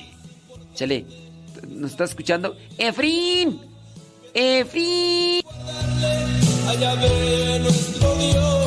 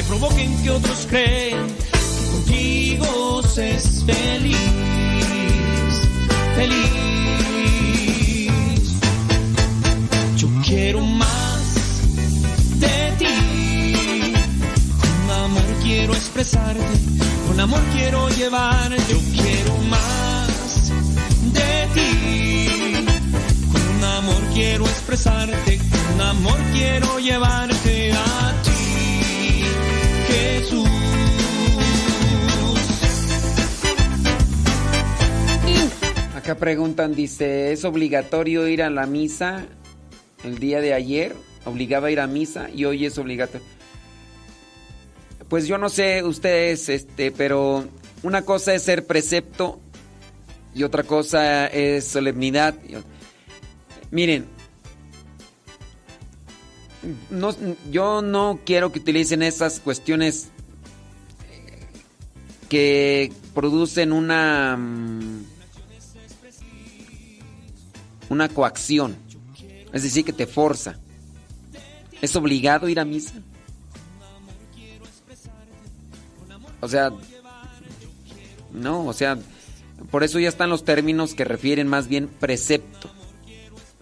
Pero decir obligado, no obligado, creo que no nos favorece porque lo vamos transmitiendo y lo hacemos ver más como una imposición. uno tiene que ver más bien cuándo es misa de precepto. No que nos obliga. Porque obligar es, puedes o no puedes, de todas maneras vas. Y el precepto no es eso. Si no puedes, no puedes. Te van a hacer una cirugía, estás en el hospital. Es que tenías que haber ido, porque debes, debes de ir. Pero ¿cómo? Si estoy aquí en el hospital, no importa, tienes, debes de ir. Entonces, a eso nos llevan lo que son estas eh, terminologías de debo o no debo. Para entender las misas de precepto es la iglesia presenta como una necesidad de participar estos días, los días domingo, no de obligación, sino de necesidad. Puedes ir entre semana, que bien, échale ganas, llénate. Ahora, es difícil decirles cuáles son los días de precepto en México, que ya lo hemos hecho muchas veces. Son solamente cuatro días. Y los días de precepto en México no se ajustan a los de Estados Unidos. Si ustedes viven en otros países, Ecuador, Colombia, Argentina, en Perú, tendrían que revisar cuáles son los días de precepto en su país. Porque yo no los voy a investigar, ustedes investiguenlos. Días de precepto para ir a misa en Estados Unidos. Búsquenlo en el internet. Porque decir me obliga, no me obliga, debo, no debo, no. Los días de precepto son los que la iglesia presenta como una necesidad para el espíritu ir a misa. Los días domingo. En México hay cuatro días de precepto. Las celebraciones eucarísticas adquieren una notoriedad cuando es memoria, cuando es fiesta, cuando es solemnidad. La solemnidad incluye el credo, eh, pide dentro de lo posible que se haga solemne, incienso, procesión. La fiesta no tanto, pero también se pueden agregar, aunque la fiesta no incluye lo que vendría a ser el credo. La conmemoración de los fieles difuntos no, no incluye el, cre- el credo. Entonces creo que ahí nosotros nos hace falta eh, poner más atención en esas puntualizaciones que les señalo para no ser transmisores de una imposición y de una deformación de la doctrina. No te obliga. No es que tienes que ir, así de debo de ir. Porque si no, o sea, ¿cómo le hago? Pues es que ese día, este, por mi trabajo no lo pude No, pues ni modo. Ahora tenemos que mirar, pues, dentro de las posibilidades y las necesidades eso. Pero no todos los días de precepto, no, perdón, no todos los días de solemnidad es precepto. En México solamente cuatro días de precepto, que no, que no coincidan con domingo. Si caen en domingo, pues obviamente. El domingo es día de precepto, es decir, debe uno, debe. Uno tiene la necesidad de participar. Tienes que buscar la manera de estar presente en la Santa Misa, los días domingo. No del deber, porque si estás enfermo debes de todas maneras, sí, pues no. Entonces, debe uno buscar la manera de estar presente en la Santa Misa los días domingo. Fuera del domingo, solamente cuatro fechas. 25 de diciembre, 12 de diciembre, primero de enero y Corpus Christi en México. Lo dicta la Conferencia Episcopal de México. Los de Estados Unidos, no sé. Búsquenle ahí y, y ya. ¿Ok? Andy, pues. mi buen Jesús.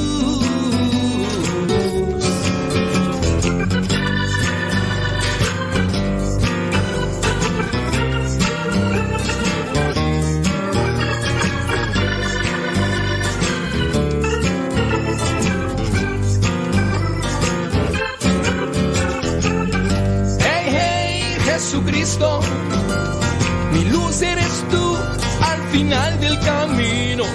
Cámbiame pronto, quiero ser tu amigo. El mundo nos convence que el placer es la paz, pero muere la gente y nadie se da cuenta.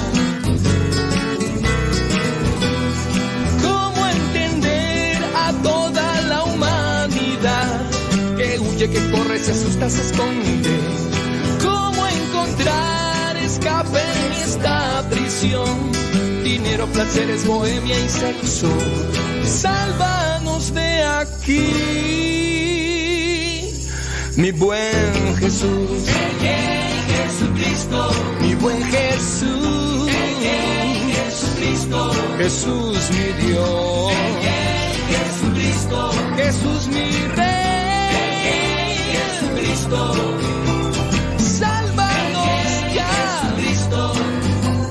Estamos presos del dinero del sexo. Sálvanos ya. La gente piensa que la droga es vida, pero mueren en las calles angustiados y perdidos. No se dan cuenta, Cristo está a su lado. Sálvanos Jesús.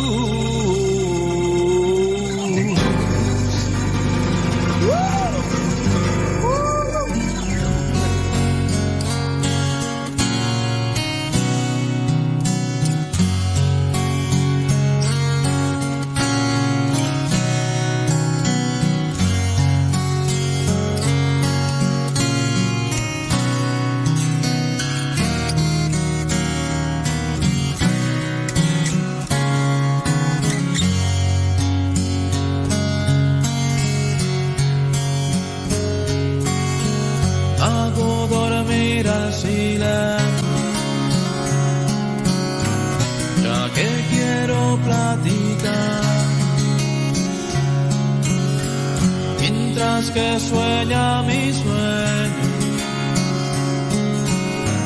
quiero que escuches mi hablar. Señoras y señores, muchísimas gracias. Gracias por acompañarnos el día de hoy. Les mandamos un saludo a cada uno de ustedes donde quiera que se encuentren y como quiera que se encuentren. Gracias, muchas pero muchas gracias. Recibí unas cartas. Te escribí una carta y no me contestaste. Fui a buscarte, ya cambiaste dirección. Sí, ustedes están escuchando. Son tres, tres cartas que recibí eh, de diferentes personas donde, donde me dan esperanza, donde me dan confianza y donde me animan para seguir adelante. Dice aquí, mi nombre es Rosa María Cardona Patiño. Es una de las cartas. Y ahí me pone la fecha. Eh, hay otra persona que también me escribe, también me pone la fecha. Otra persona. Y estas personas me escriben para compartirme cómo Dios les ha ayudado por medio de lo que nosotros compartimos con ellos, con ellas, porque son, son mujeres. Y me dicen, gracias por lo que está haciendo, eh, siga adelante, este, yo también comparto lo que usted hace. Y a mí me ha ayudado muchísimo. Y sígale echando rayas, rayas al tigre. Quizá a lo mejor es poco lo que hacemos, quizá a lo mejor no es muy profundo lo que hacemos, pero confiamos en Dios que esté ayudando a muchos. Esperanza es lo que necesitamos y esperanza es lo que transmiten estas cartas porque me manifiestan una situación de vida que tenían antes, una situación de vida que tenían antes y una situación de vida que tienen ahora. Es decir, que sí podemos cambiar en nuestra manera de pensar, en nuestra manera de vivir, en la medida que, que nos dejamos conectar de Dios.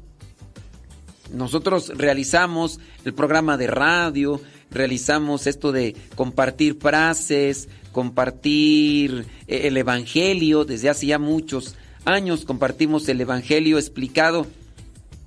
Y eso pues lo hacemos porque primero nos queremos comprometer nosotros en hacer un cambio, porque cuando yo medito la palabra de Dios, me cuestiono o busco cuestionarme.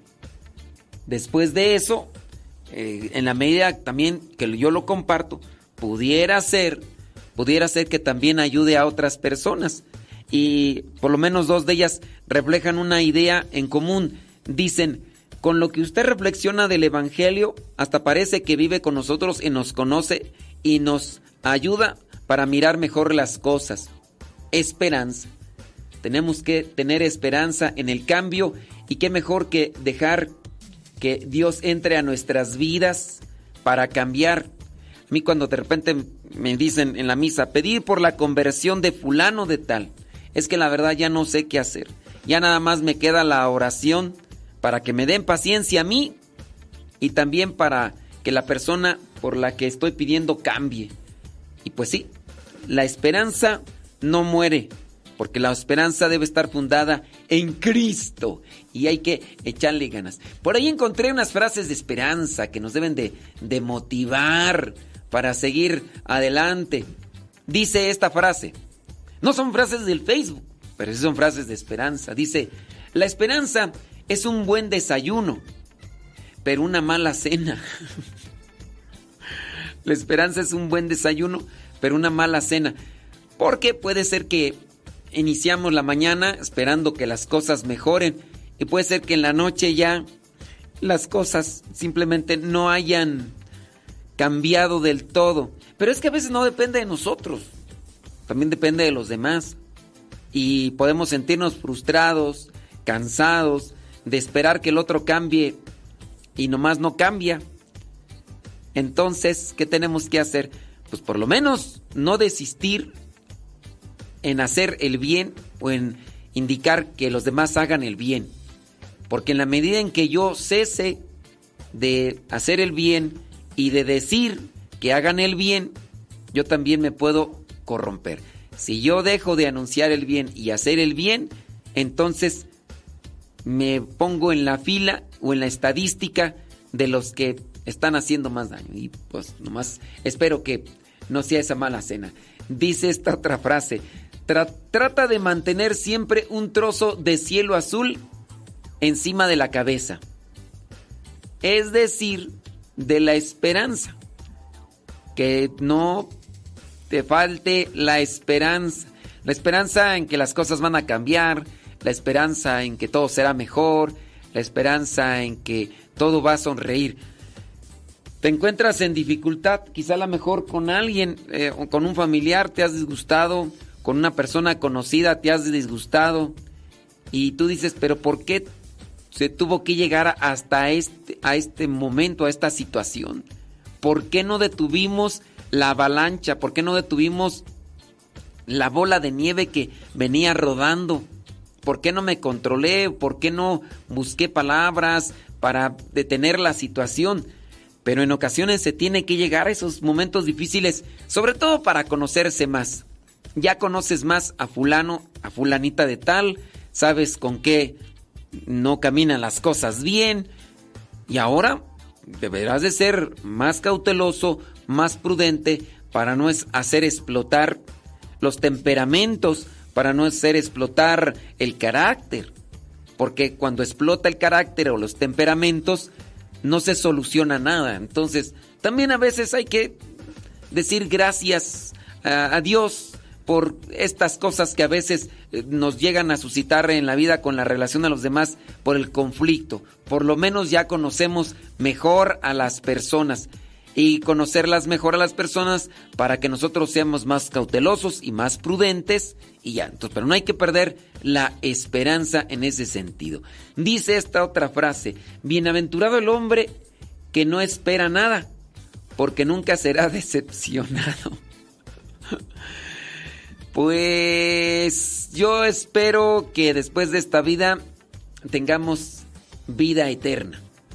Yo espero que después de esta vida tengamos vida eterna, entonces así como que no esperes nada para que no seas decepcionado, no sé. Estas frases así como que lejos de ser esperanza son como muy pesimistas, ¿no? Déjame mejor buscar unas, unas frases de esperanza de esas eh, de esas que, a ver, espérame aquí, donde están las frases mejor, más o menos cristianas, porque estas como que se me hacen eh, frases pesimistas. Bueno, ahorita las buscamos, las frases mejor de esperanza y todo lo demás. Déjame echar un- una vueltecita para leer ahí a ver quién anda del otro lado. Dice, saludos vecina. Bueno, acá ya están platicando. Saludos, dice Marisela Pérez de Bronx. Ándele, saludos, dice. Eh, entonces, bli, bli, bli, blu. Dice, gracias, muchas gracias. Son, ándele pues, ándele, gracias. Saludos, dice allá Ofelia Mata desde Riverside, California. Sí, dice, quién sabe de qué están platicando por acá. Ya se pusieron a platicar por acá. Que Dios bendiga, dice, por la conversión de cada uno de nosotros. Padre, gracias por su tiempo, dice Javier Ramírez. Mientras no nos salgamos del camino de la reflexión, no nos salimos del camino de la conversión. Hagamos una reflexión, hagamos una meditación para que la conversión sea algo siempre estable en nuestras vidas. ¿Sí? Si nosotros abandonamos la reflexión o la meditación, la oración, nos apartamos del camino de la conversión. ¿Será que perdemos la esperanza en eso? No, no hay que perder la esperanza en eso, criaturas.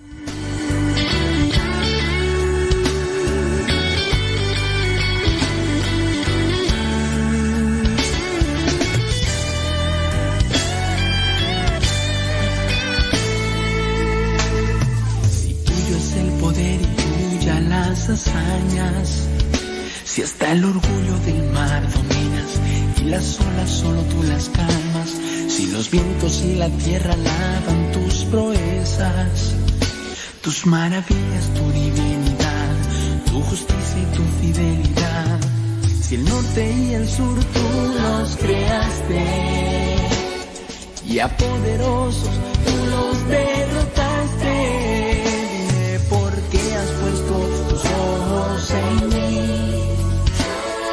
Muchas veces yo te negado, cuántas veces yo te perseguí. Dime por qué has puesto tus ojos en mí.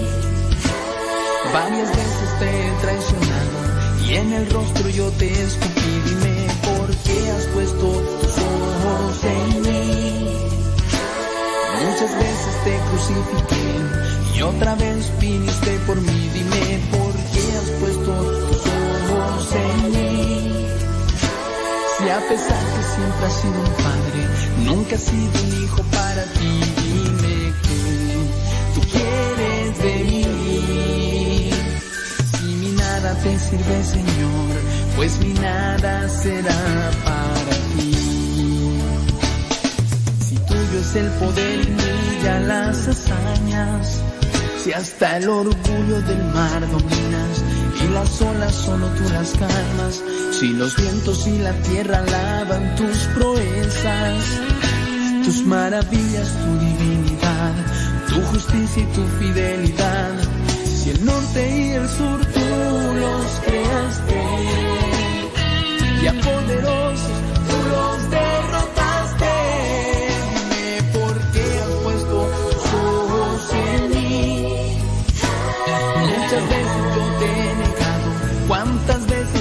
veces yo te perseguí. Dime por qué has puesto tus ojos en mí. Varias veces te he traicionado y en el rostro yo te escupí. Dime por qué has puesto tus ojos en mí. Muchas veces te crucifiqué y otra vez viniste por mí.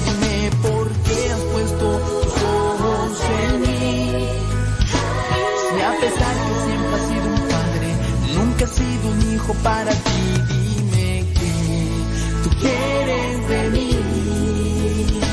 Si mi nada te sirve, Señor, pues mi nada será para ti.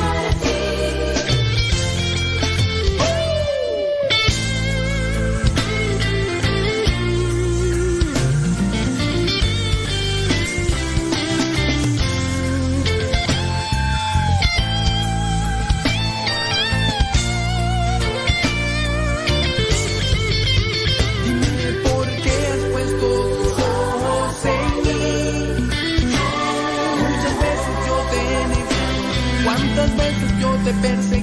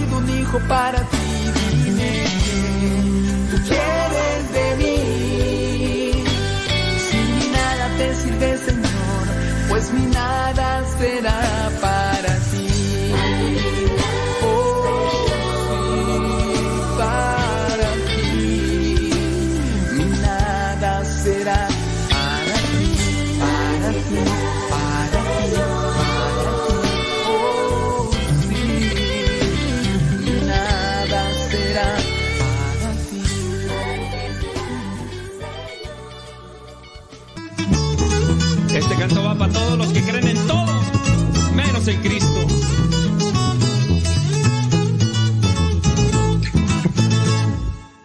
En la oscuridad vivía yo, muy alejado de mi Señor. Creía todo menos en ti, porque a todo decía que sí.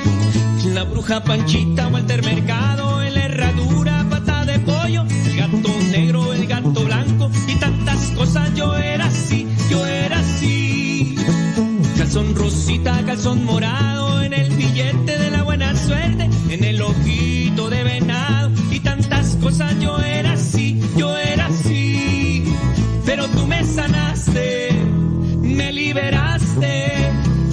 creo a ti.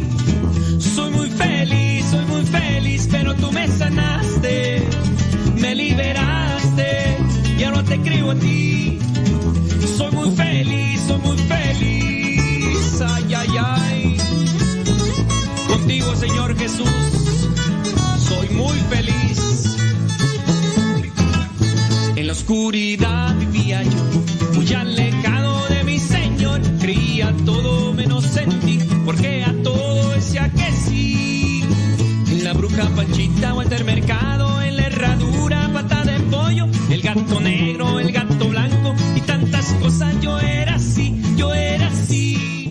mandarle saludos a los que nos mandan saludos. Déjame ver. Déjame ver.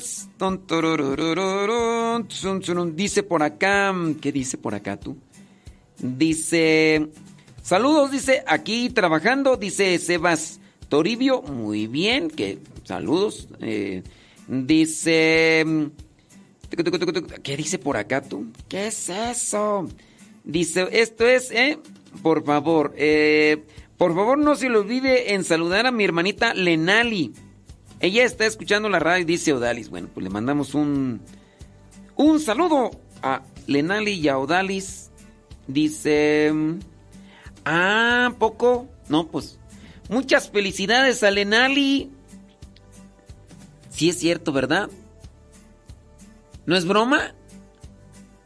No es broma, ah, porque es que ya, yo ya no sé si es broma. Pues muchas felicitaciones a ella. Nuestras oraciones, Lenali. Bueno, que el Señor, que Dios Todopoderoso te cubra con, te llene con muchas, pero muchas bendiciones. Y a seguir adelante caminante. Ahorita, más ratito ponemos el audio, Odalis, ¿qué te parece? Ahorita en un momentito más ponemos allí el audio. Y sí, ahorita, ahorita lo ponemos. Dice por acá, ándele pues, saludos, dice, dice Laura Sánchez Juárez, bueno pues, saludos, no nos dice dónde nos escucha. Dice, mm, bueno, muy bien, dice, mm, ¿a poco ya nos dimos cuenta? Saludos a Laura, gracias Laura. Dice que no le trabaja muy bien la, la ardilla, muy bien, bueno, pues ni modo. Saludos, dice a Juan Carlos Pleites en Maryland, dice Miguel Balbuena, que nos está escuchando. Muy bien, gracias. Bueno, pues saludos a, a Carlos Pleites. No sabemos si es primera vez que nos escucha. Espero que por ahí se quede conectado.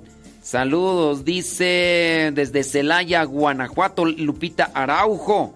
Qué bueno que están allí en sintonía, ¿eh? Trabajando. Saludos a Leti allá en Uriangato, Guanajuato. ¿Qué onda? ¿Cómo andamos, Leti? A Ramiro no, porque no nos escucha, hombre, pero espero que un día nos escuche. Saludos, dice bli bli bli. Mira nada más. Ya, ya están grandes los pastores, dile a Ramiro. Sí, ahí lo vamos a tener eh, presente en la oración, sobre todo para que llegue a la conversión.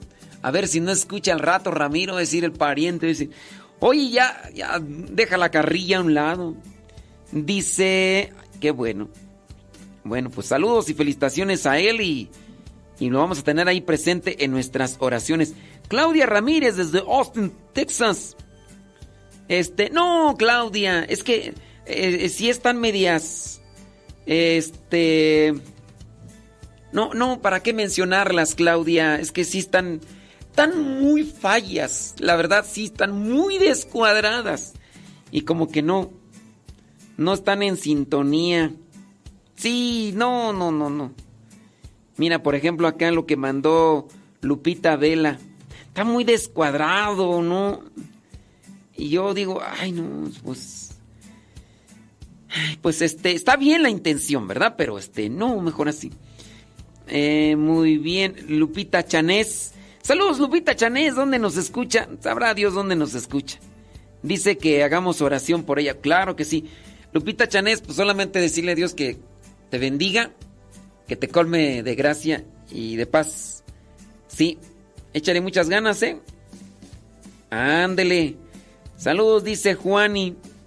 Dice. Bli, bli, bli, bli, bli, bli. Ay, Dios, a ver qué dice acá. Dice, gracias por su programa, que para mí es la vitamina del día. De esas que dice el doctor, tome vitaminas para nutrir más el cuerpo. Dice, así es su programa para mí, me fortalece en la fe. Dice, a veces no lo puedo escuchar en vivo, pero lo escucho en los programas pasados. También dice el Evangelio. Ándele pues, Juan, y pues muchísimas gracias, qué bueno que, que te gusta y ahí estamos conectados. Dice por acá otra persona, dice, estoy pasando por problemas con mi matrimonio, dice esta otra persona. Dice que su esposo dice que le ama, pero yo ya le encontré mensajes con otra persona diciéndole que la invitaba a un café. Después de dos semanas volví a encontrar que envió mensajes, solo que los borró. Entonces yo le dije que se vaya si ya no quiere, pero me dice que él sí me ama, pero yo no le veo interés.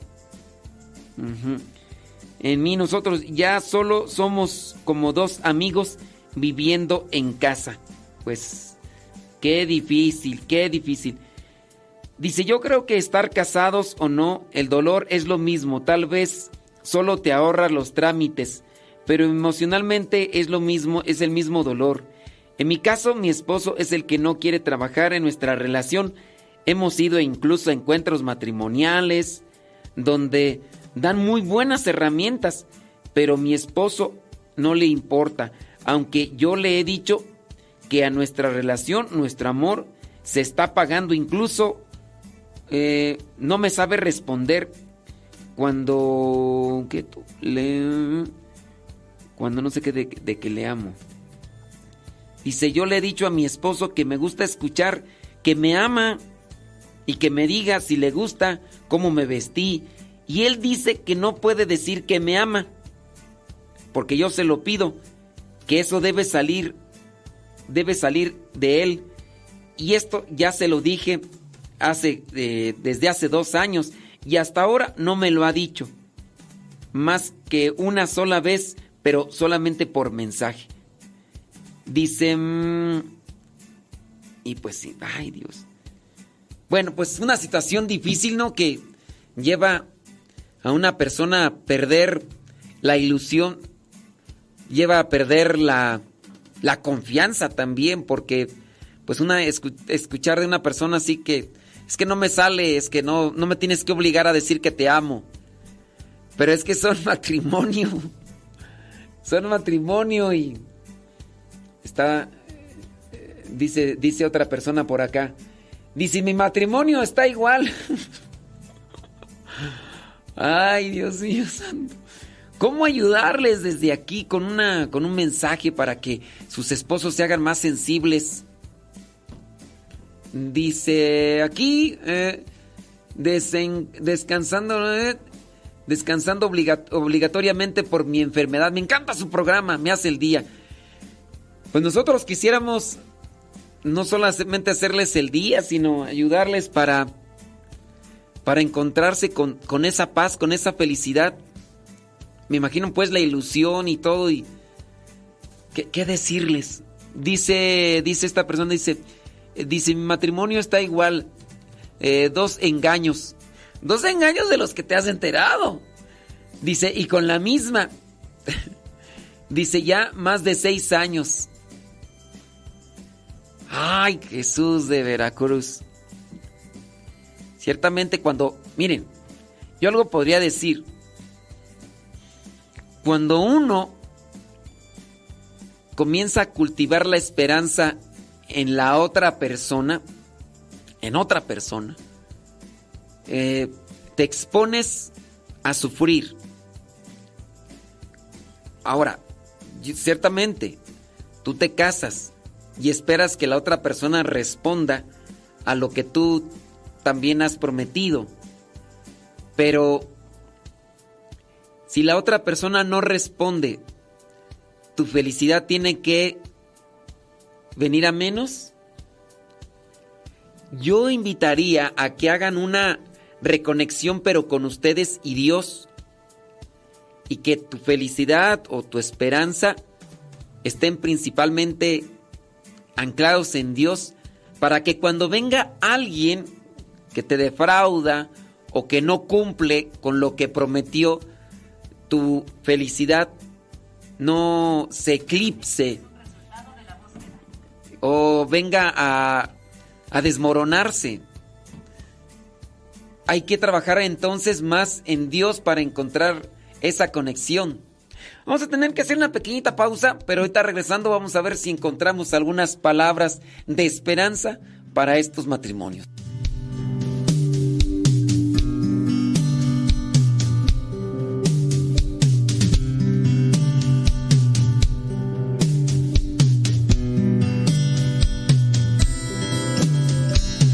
Veces que me siento muy mal.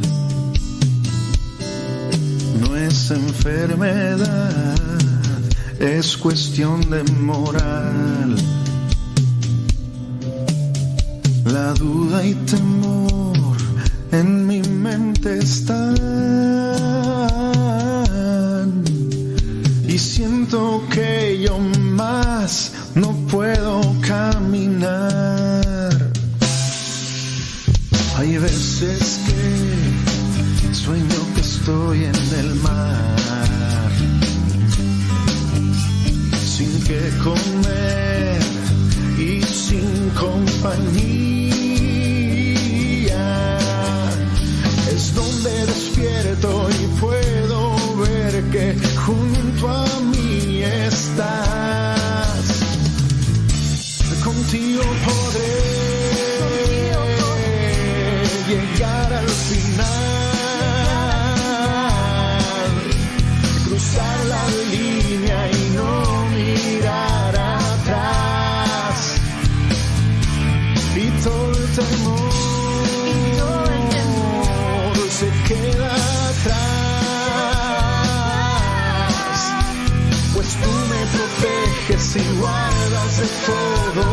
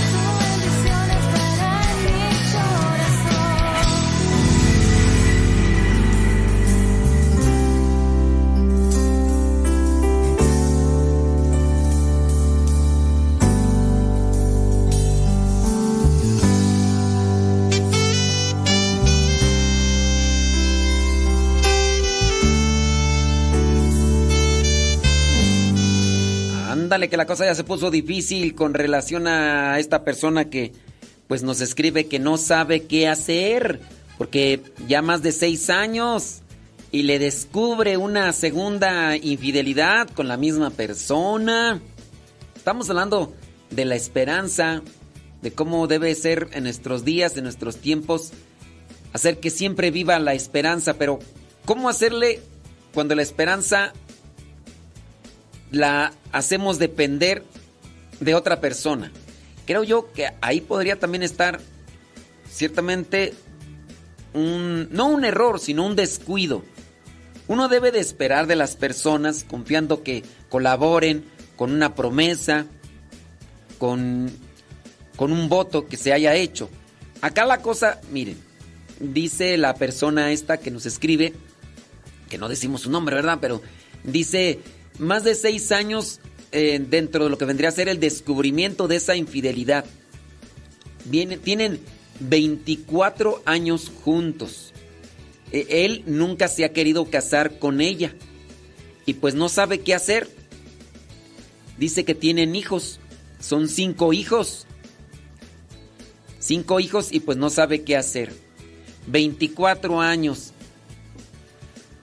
¿Cuántos años tiene el hijo más pequeño, criatura? está difícil la situación y más cuando hemos creado una dependencia. Dependencia familiar y dependencia también eh, amorosa, una dependencia física. Digo, aquí no, no te obliga a un sacramento. Aquí no, no te viene a, a cuestionar un sacramento por el cual pues pudieras decir, bueno, voy a luchar acá por esto. Dice que el más pequeño tiene cinco años. No sabe qué hacer.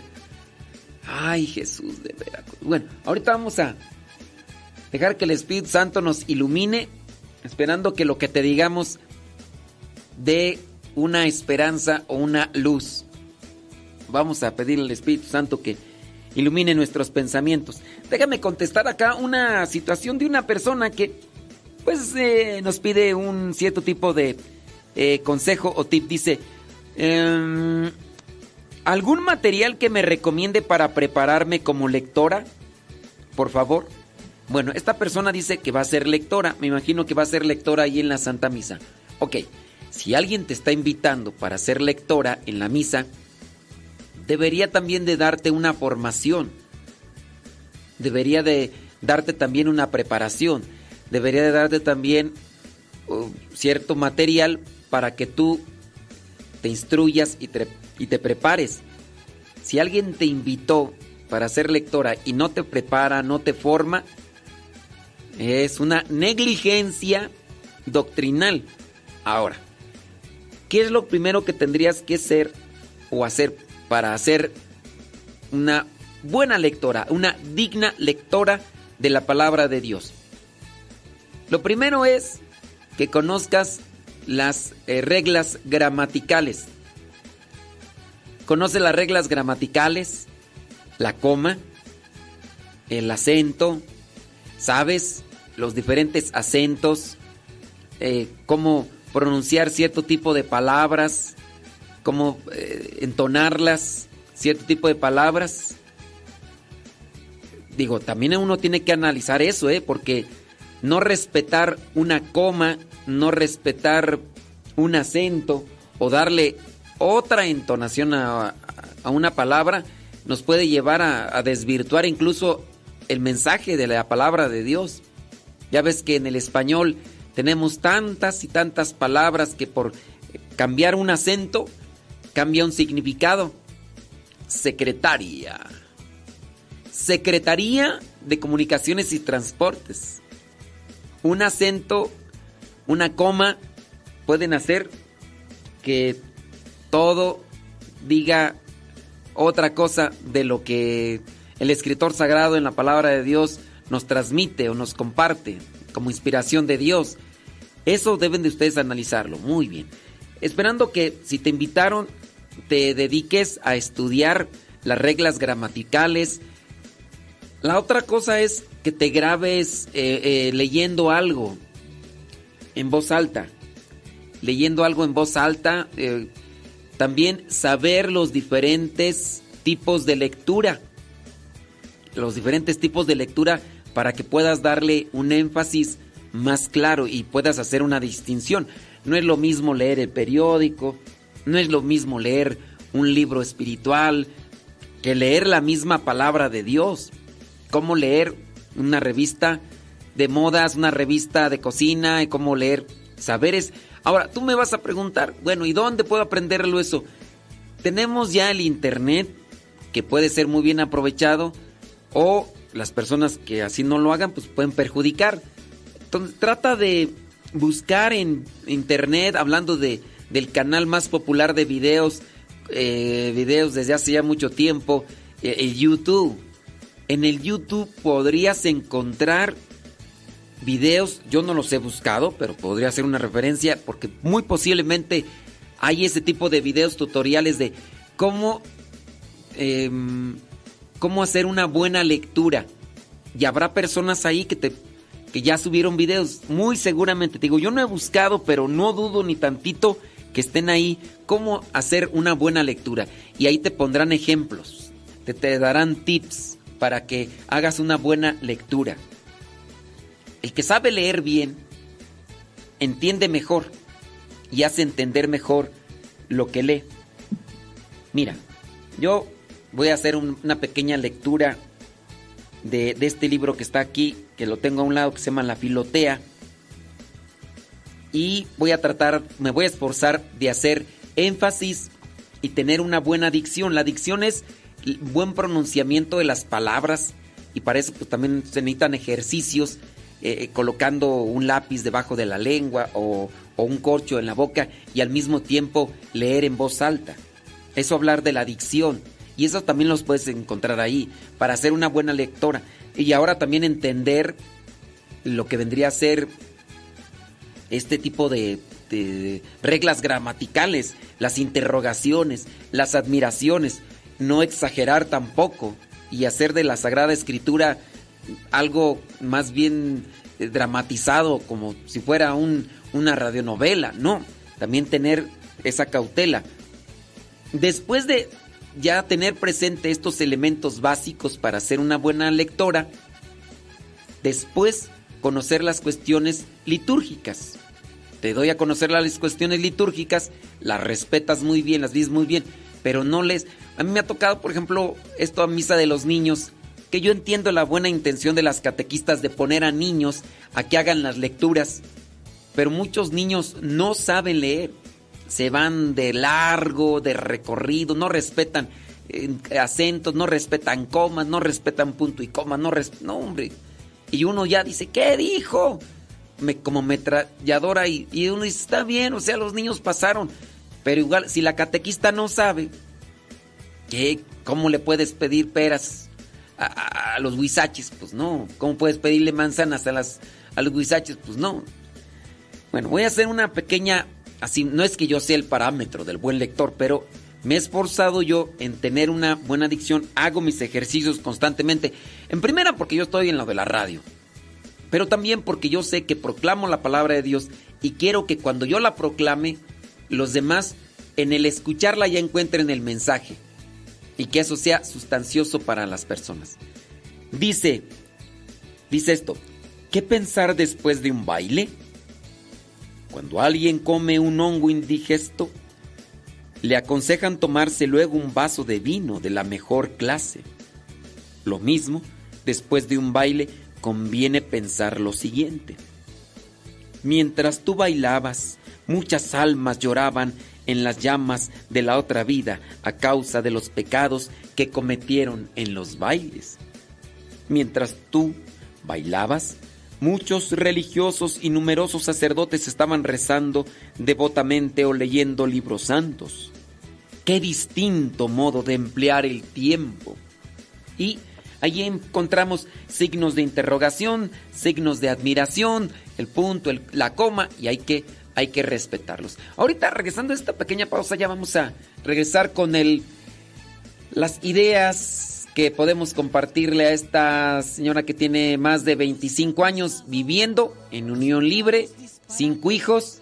Dice que desde hace seis años descubrió la infidelidad de su esposo y nuevamente la volvió a encontrar la infidelidad con la misma señora.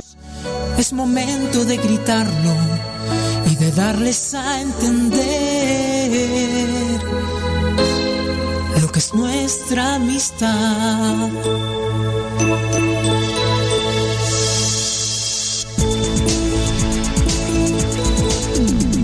No me une a ti, mi amigo, cuánto tiene tu bolsillo. Unen los negocios de intereses reducidos. Algo fuerte, más sincero, que chequeras y un buen puesto. No existe en nosotros. Amistad a crédito. No solo somos cuates en medio de pachangas que gozan de reuniones donde es mudo el que no raja. Medio en broma, pero en serio, alcanzamos lo más bello. El fin es ayudarnos a que juntos maduremos.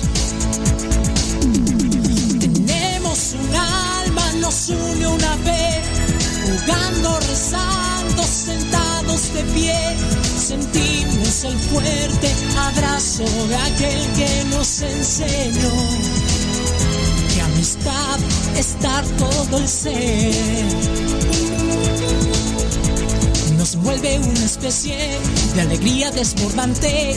La felicidad en encuentra aquí morada, no es errante, no es utópico, es cierto. Si no crees, ven, no miento. Aquí sí es necesario entrar al movimiento.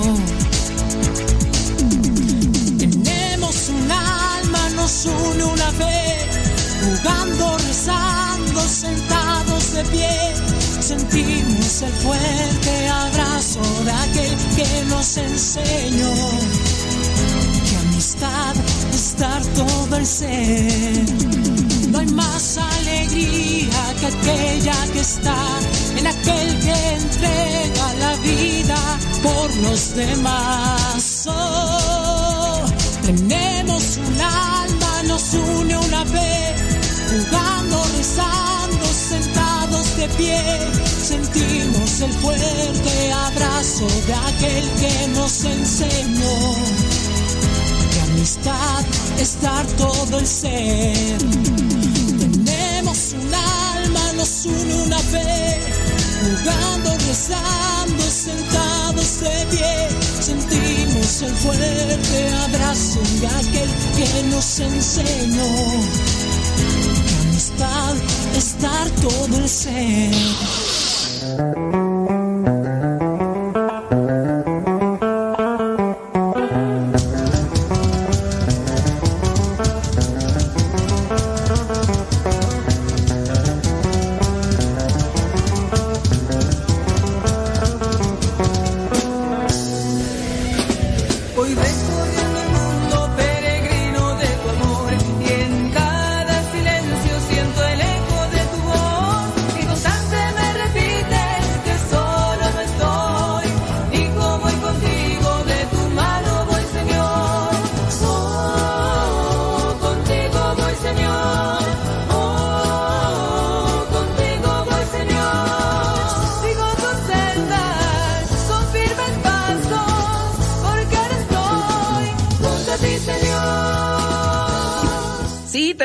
Situación un tanto difícil.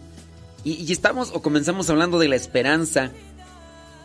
Y decíamos de algunas frases para transmitir esperanza. Y ahí las tenemos, ya las busqué.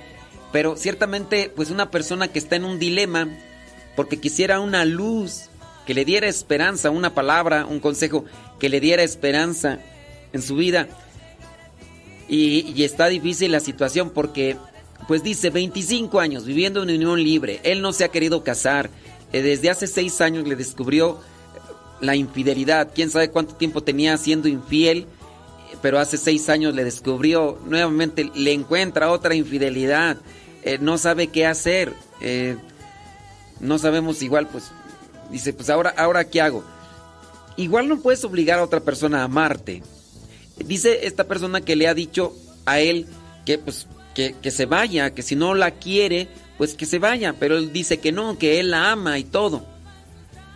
En ocasiones somos muy egoístas y solamente buscamos nuestro beneficio y buscamos estar con alguien por un interés físico, por un interés material.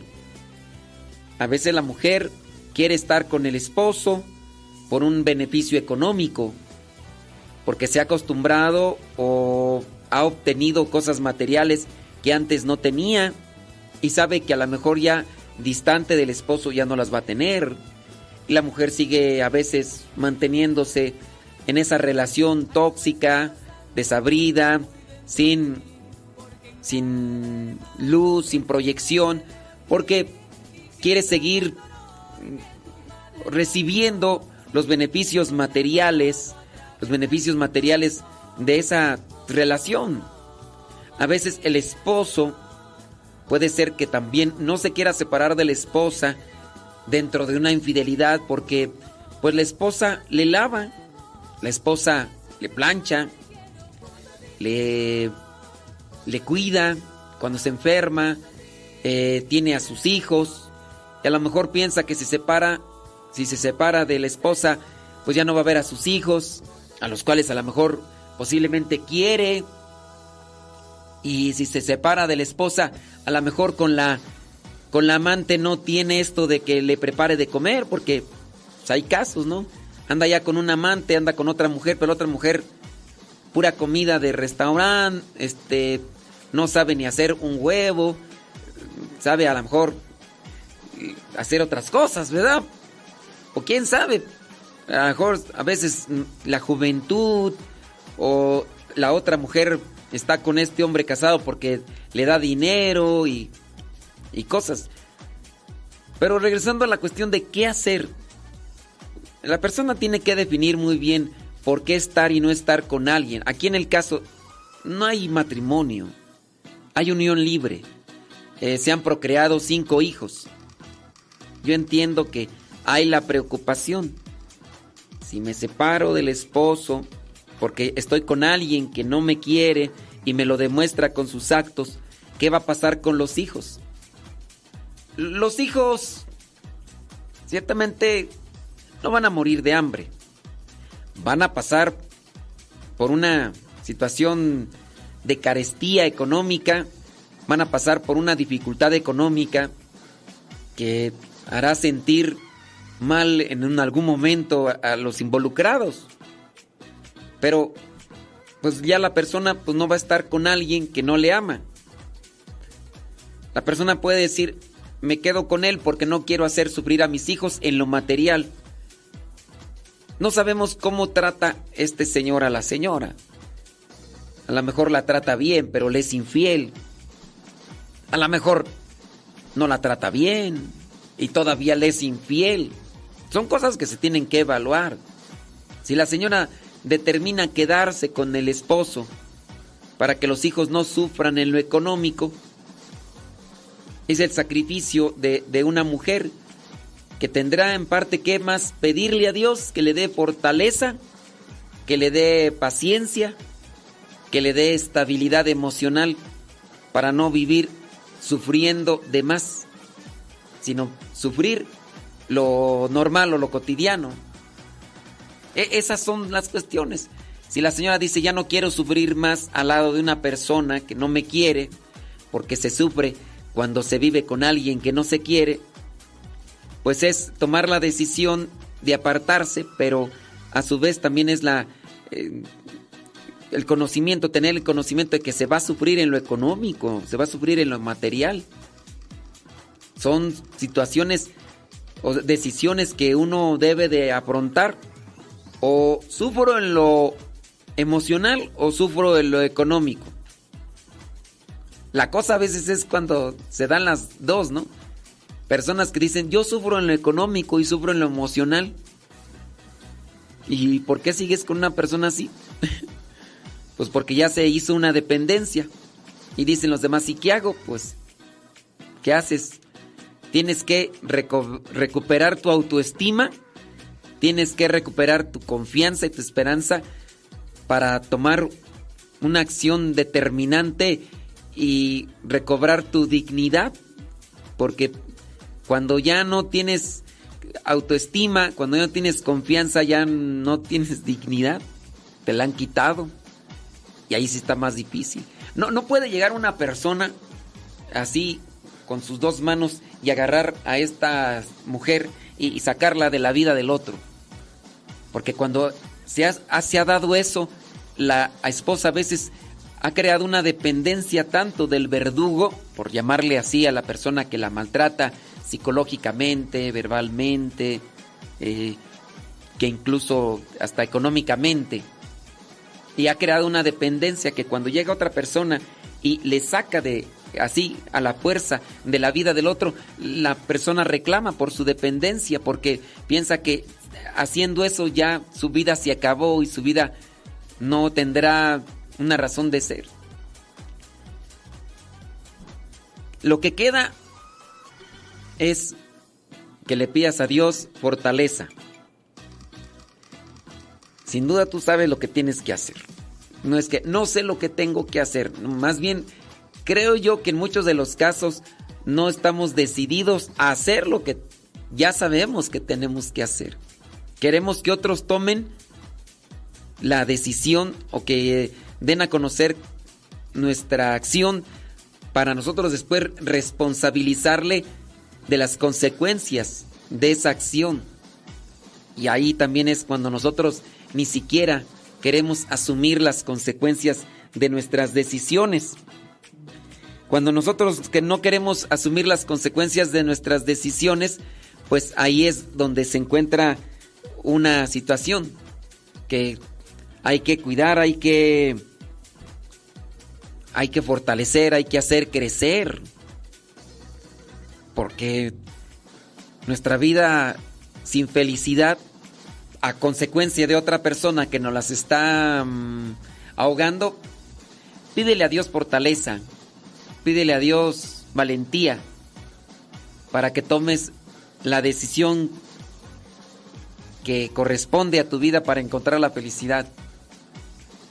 Si dices que eres infeliz al, lado de una persona con la que no estás casada, puedes tomar la decisión de apartarte y tendrás más libertad y tendrás más esperanza y tendrás más paz y sobre y consecuencia todo esto junto felicidad. Pero sí vendrán sufrimientos en lo económico, vendrán sufrimientos como reproches y reclamos por parte de los hijos, que son las consecuencias de una decisión para buscar tu integridad, tu realización y tu felicidad, porque la otra persona simplemente no te valora, no te ama, no te respeta. A veces ese tipo de separación hace que la otra persona pueda despertar y pueda reaccionar. Palabras van, palabras vienen, promesas se hacen muchas, pero si no hay realmente un cambio de vida, no, no puede haber realmente una concretización de lo que decimos.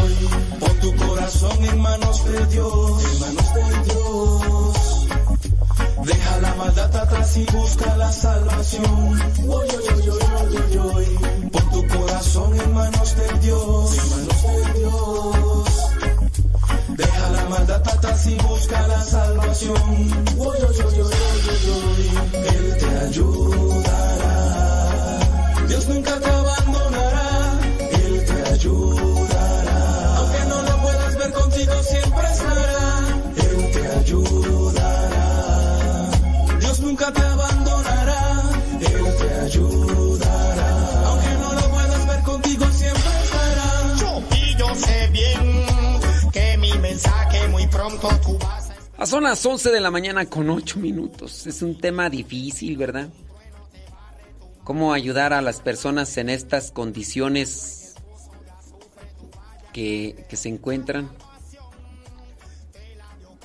Bueno, pues dentro de lo que es la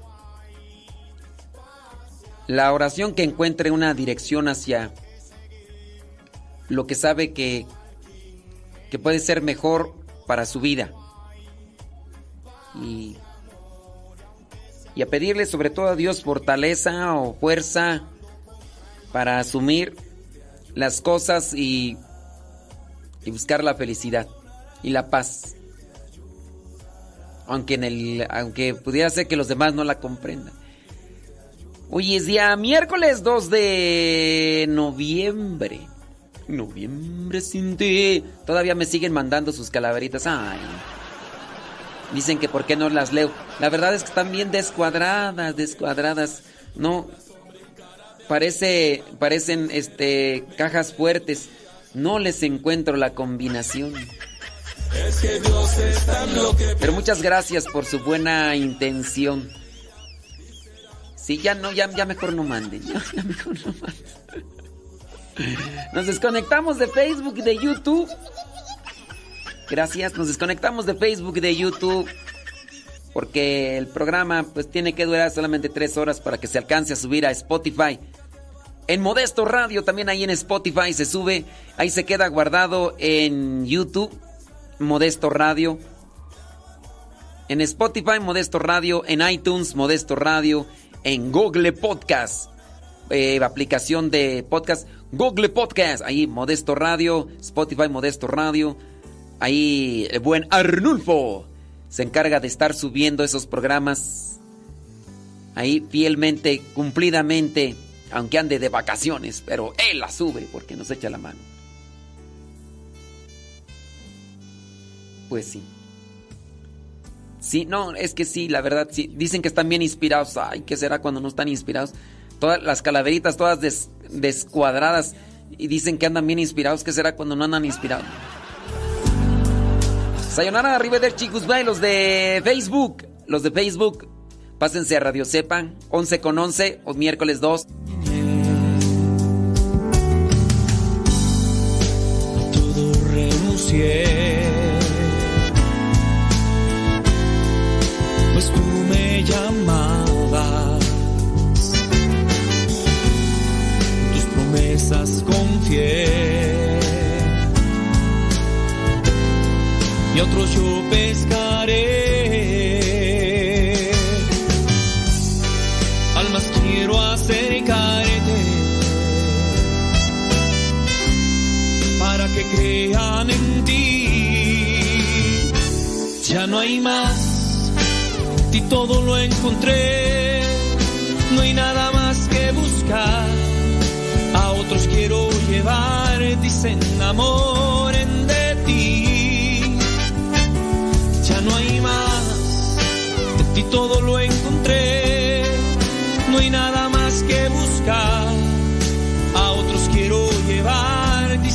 amor.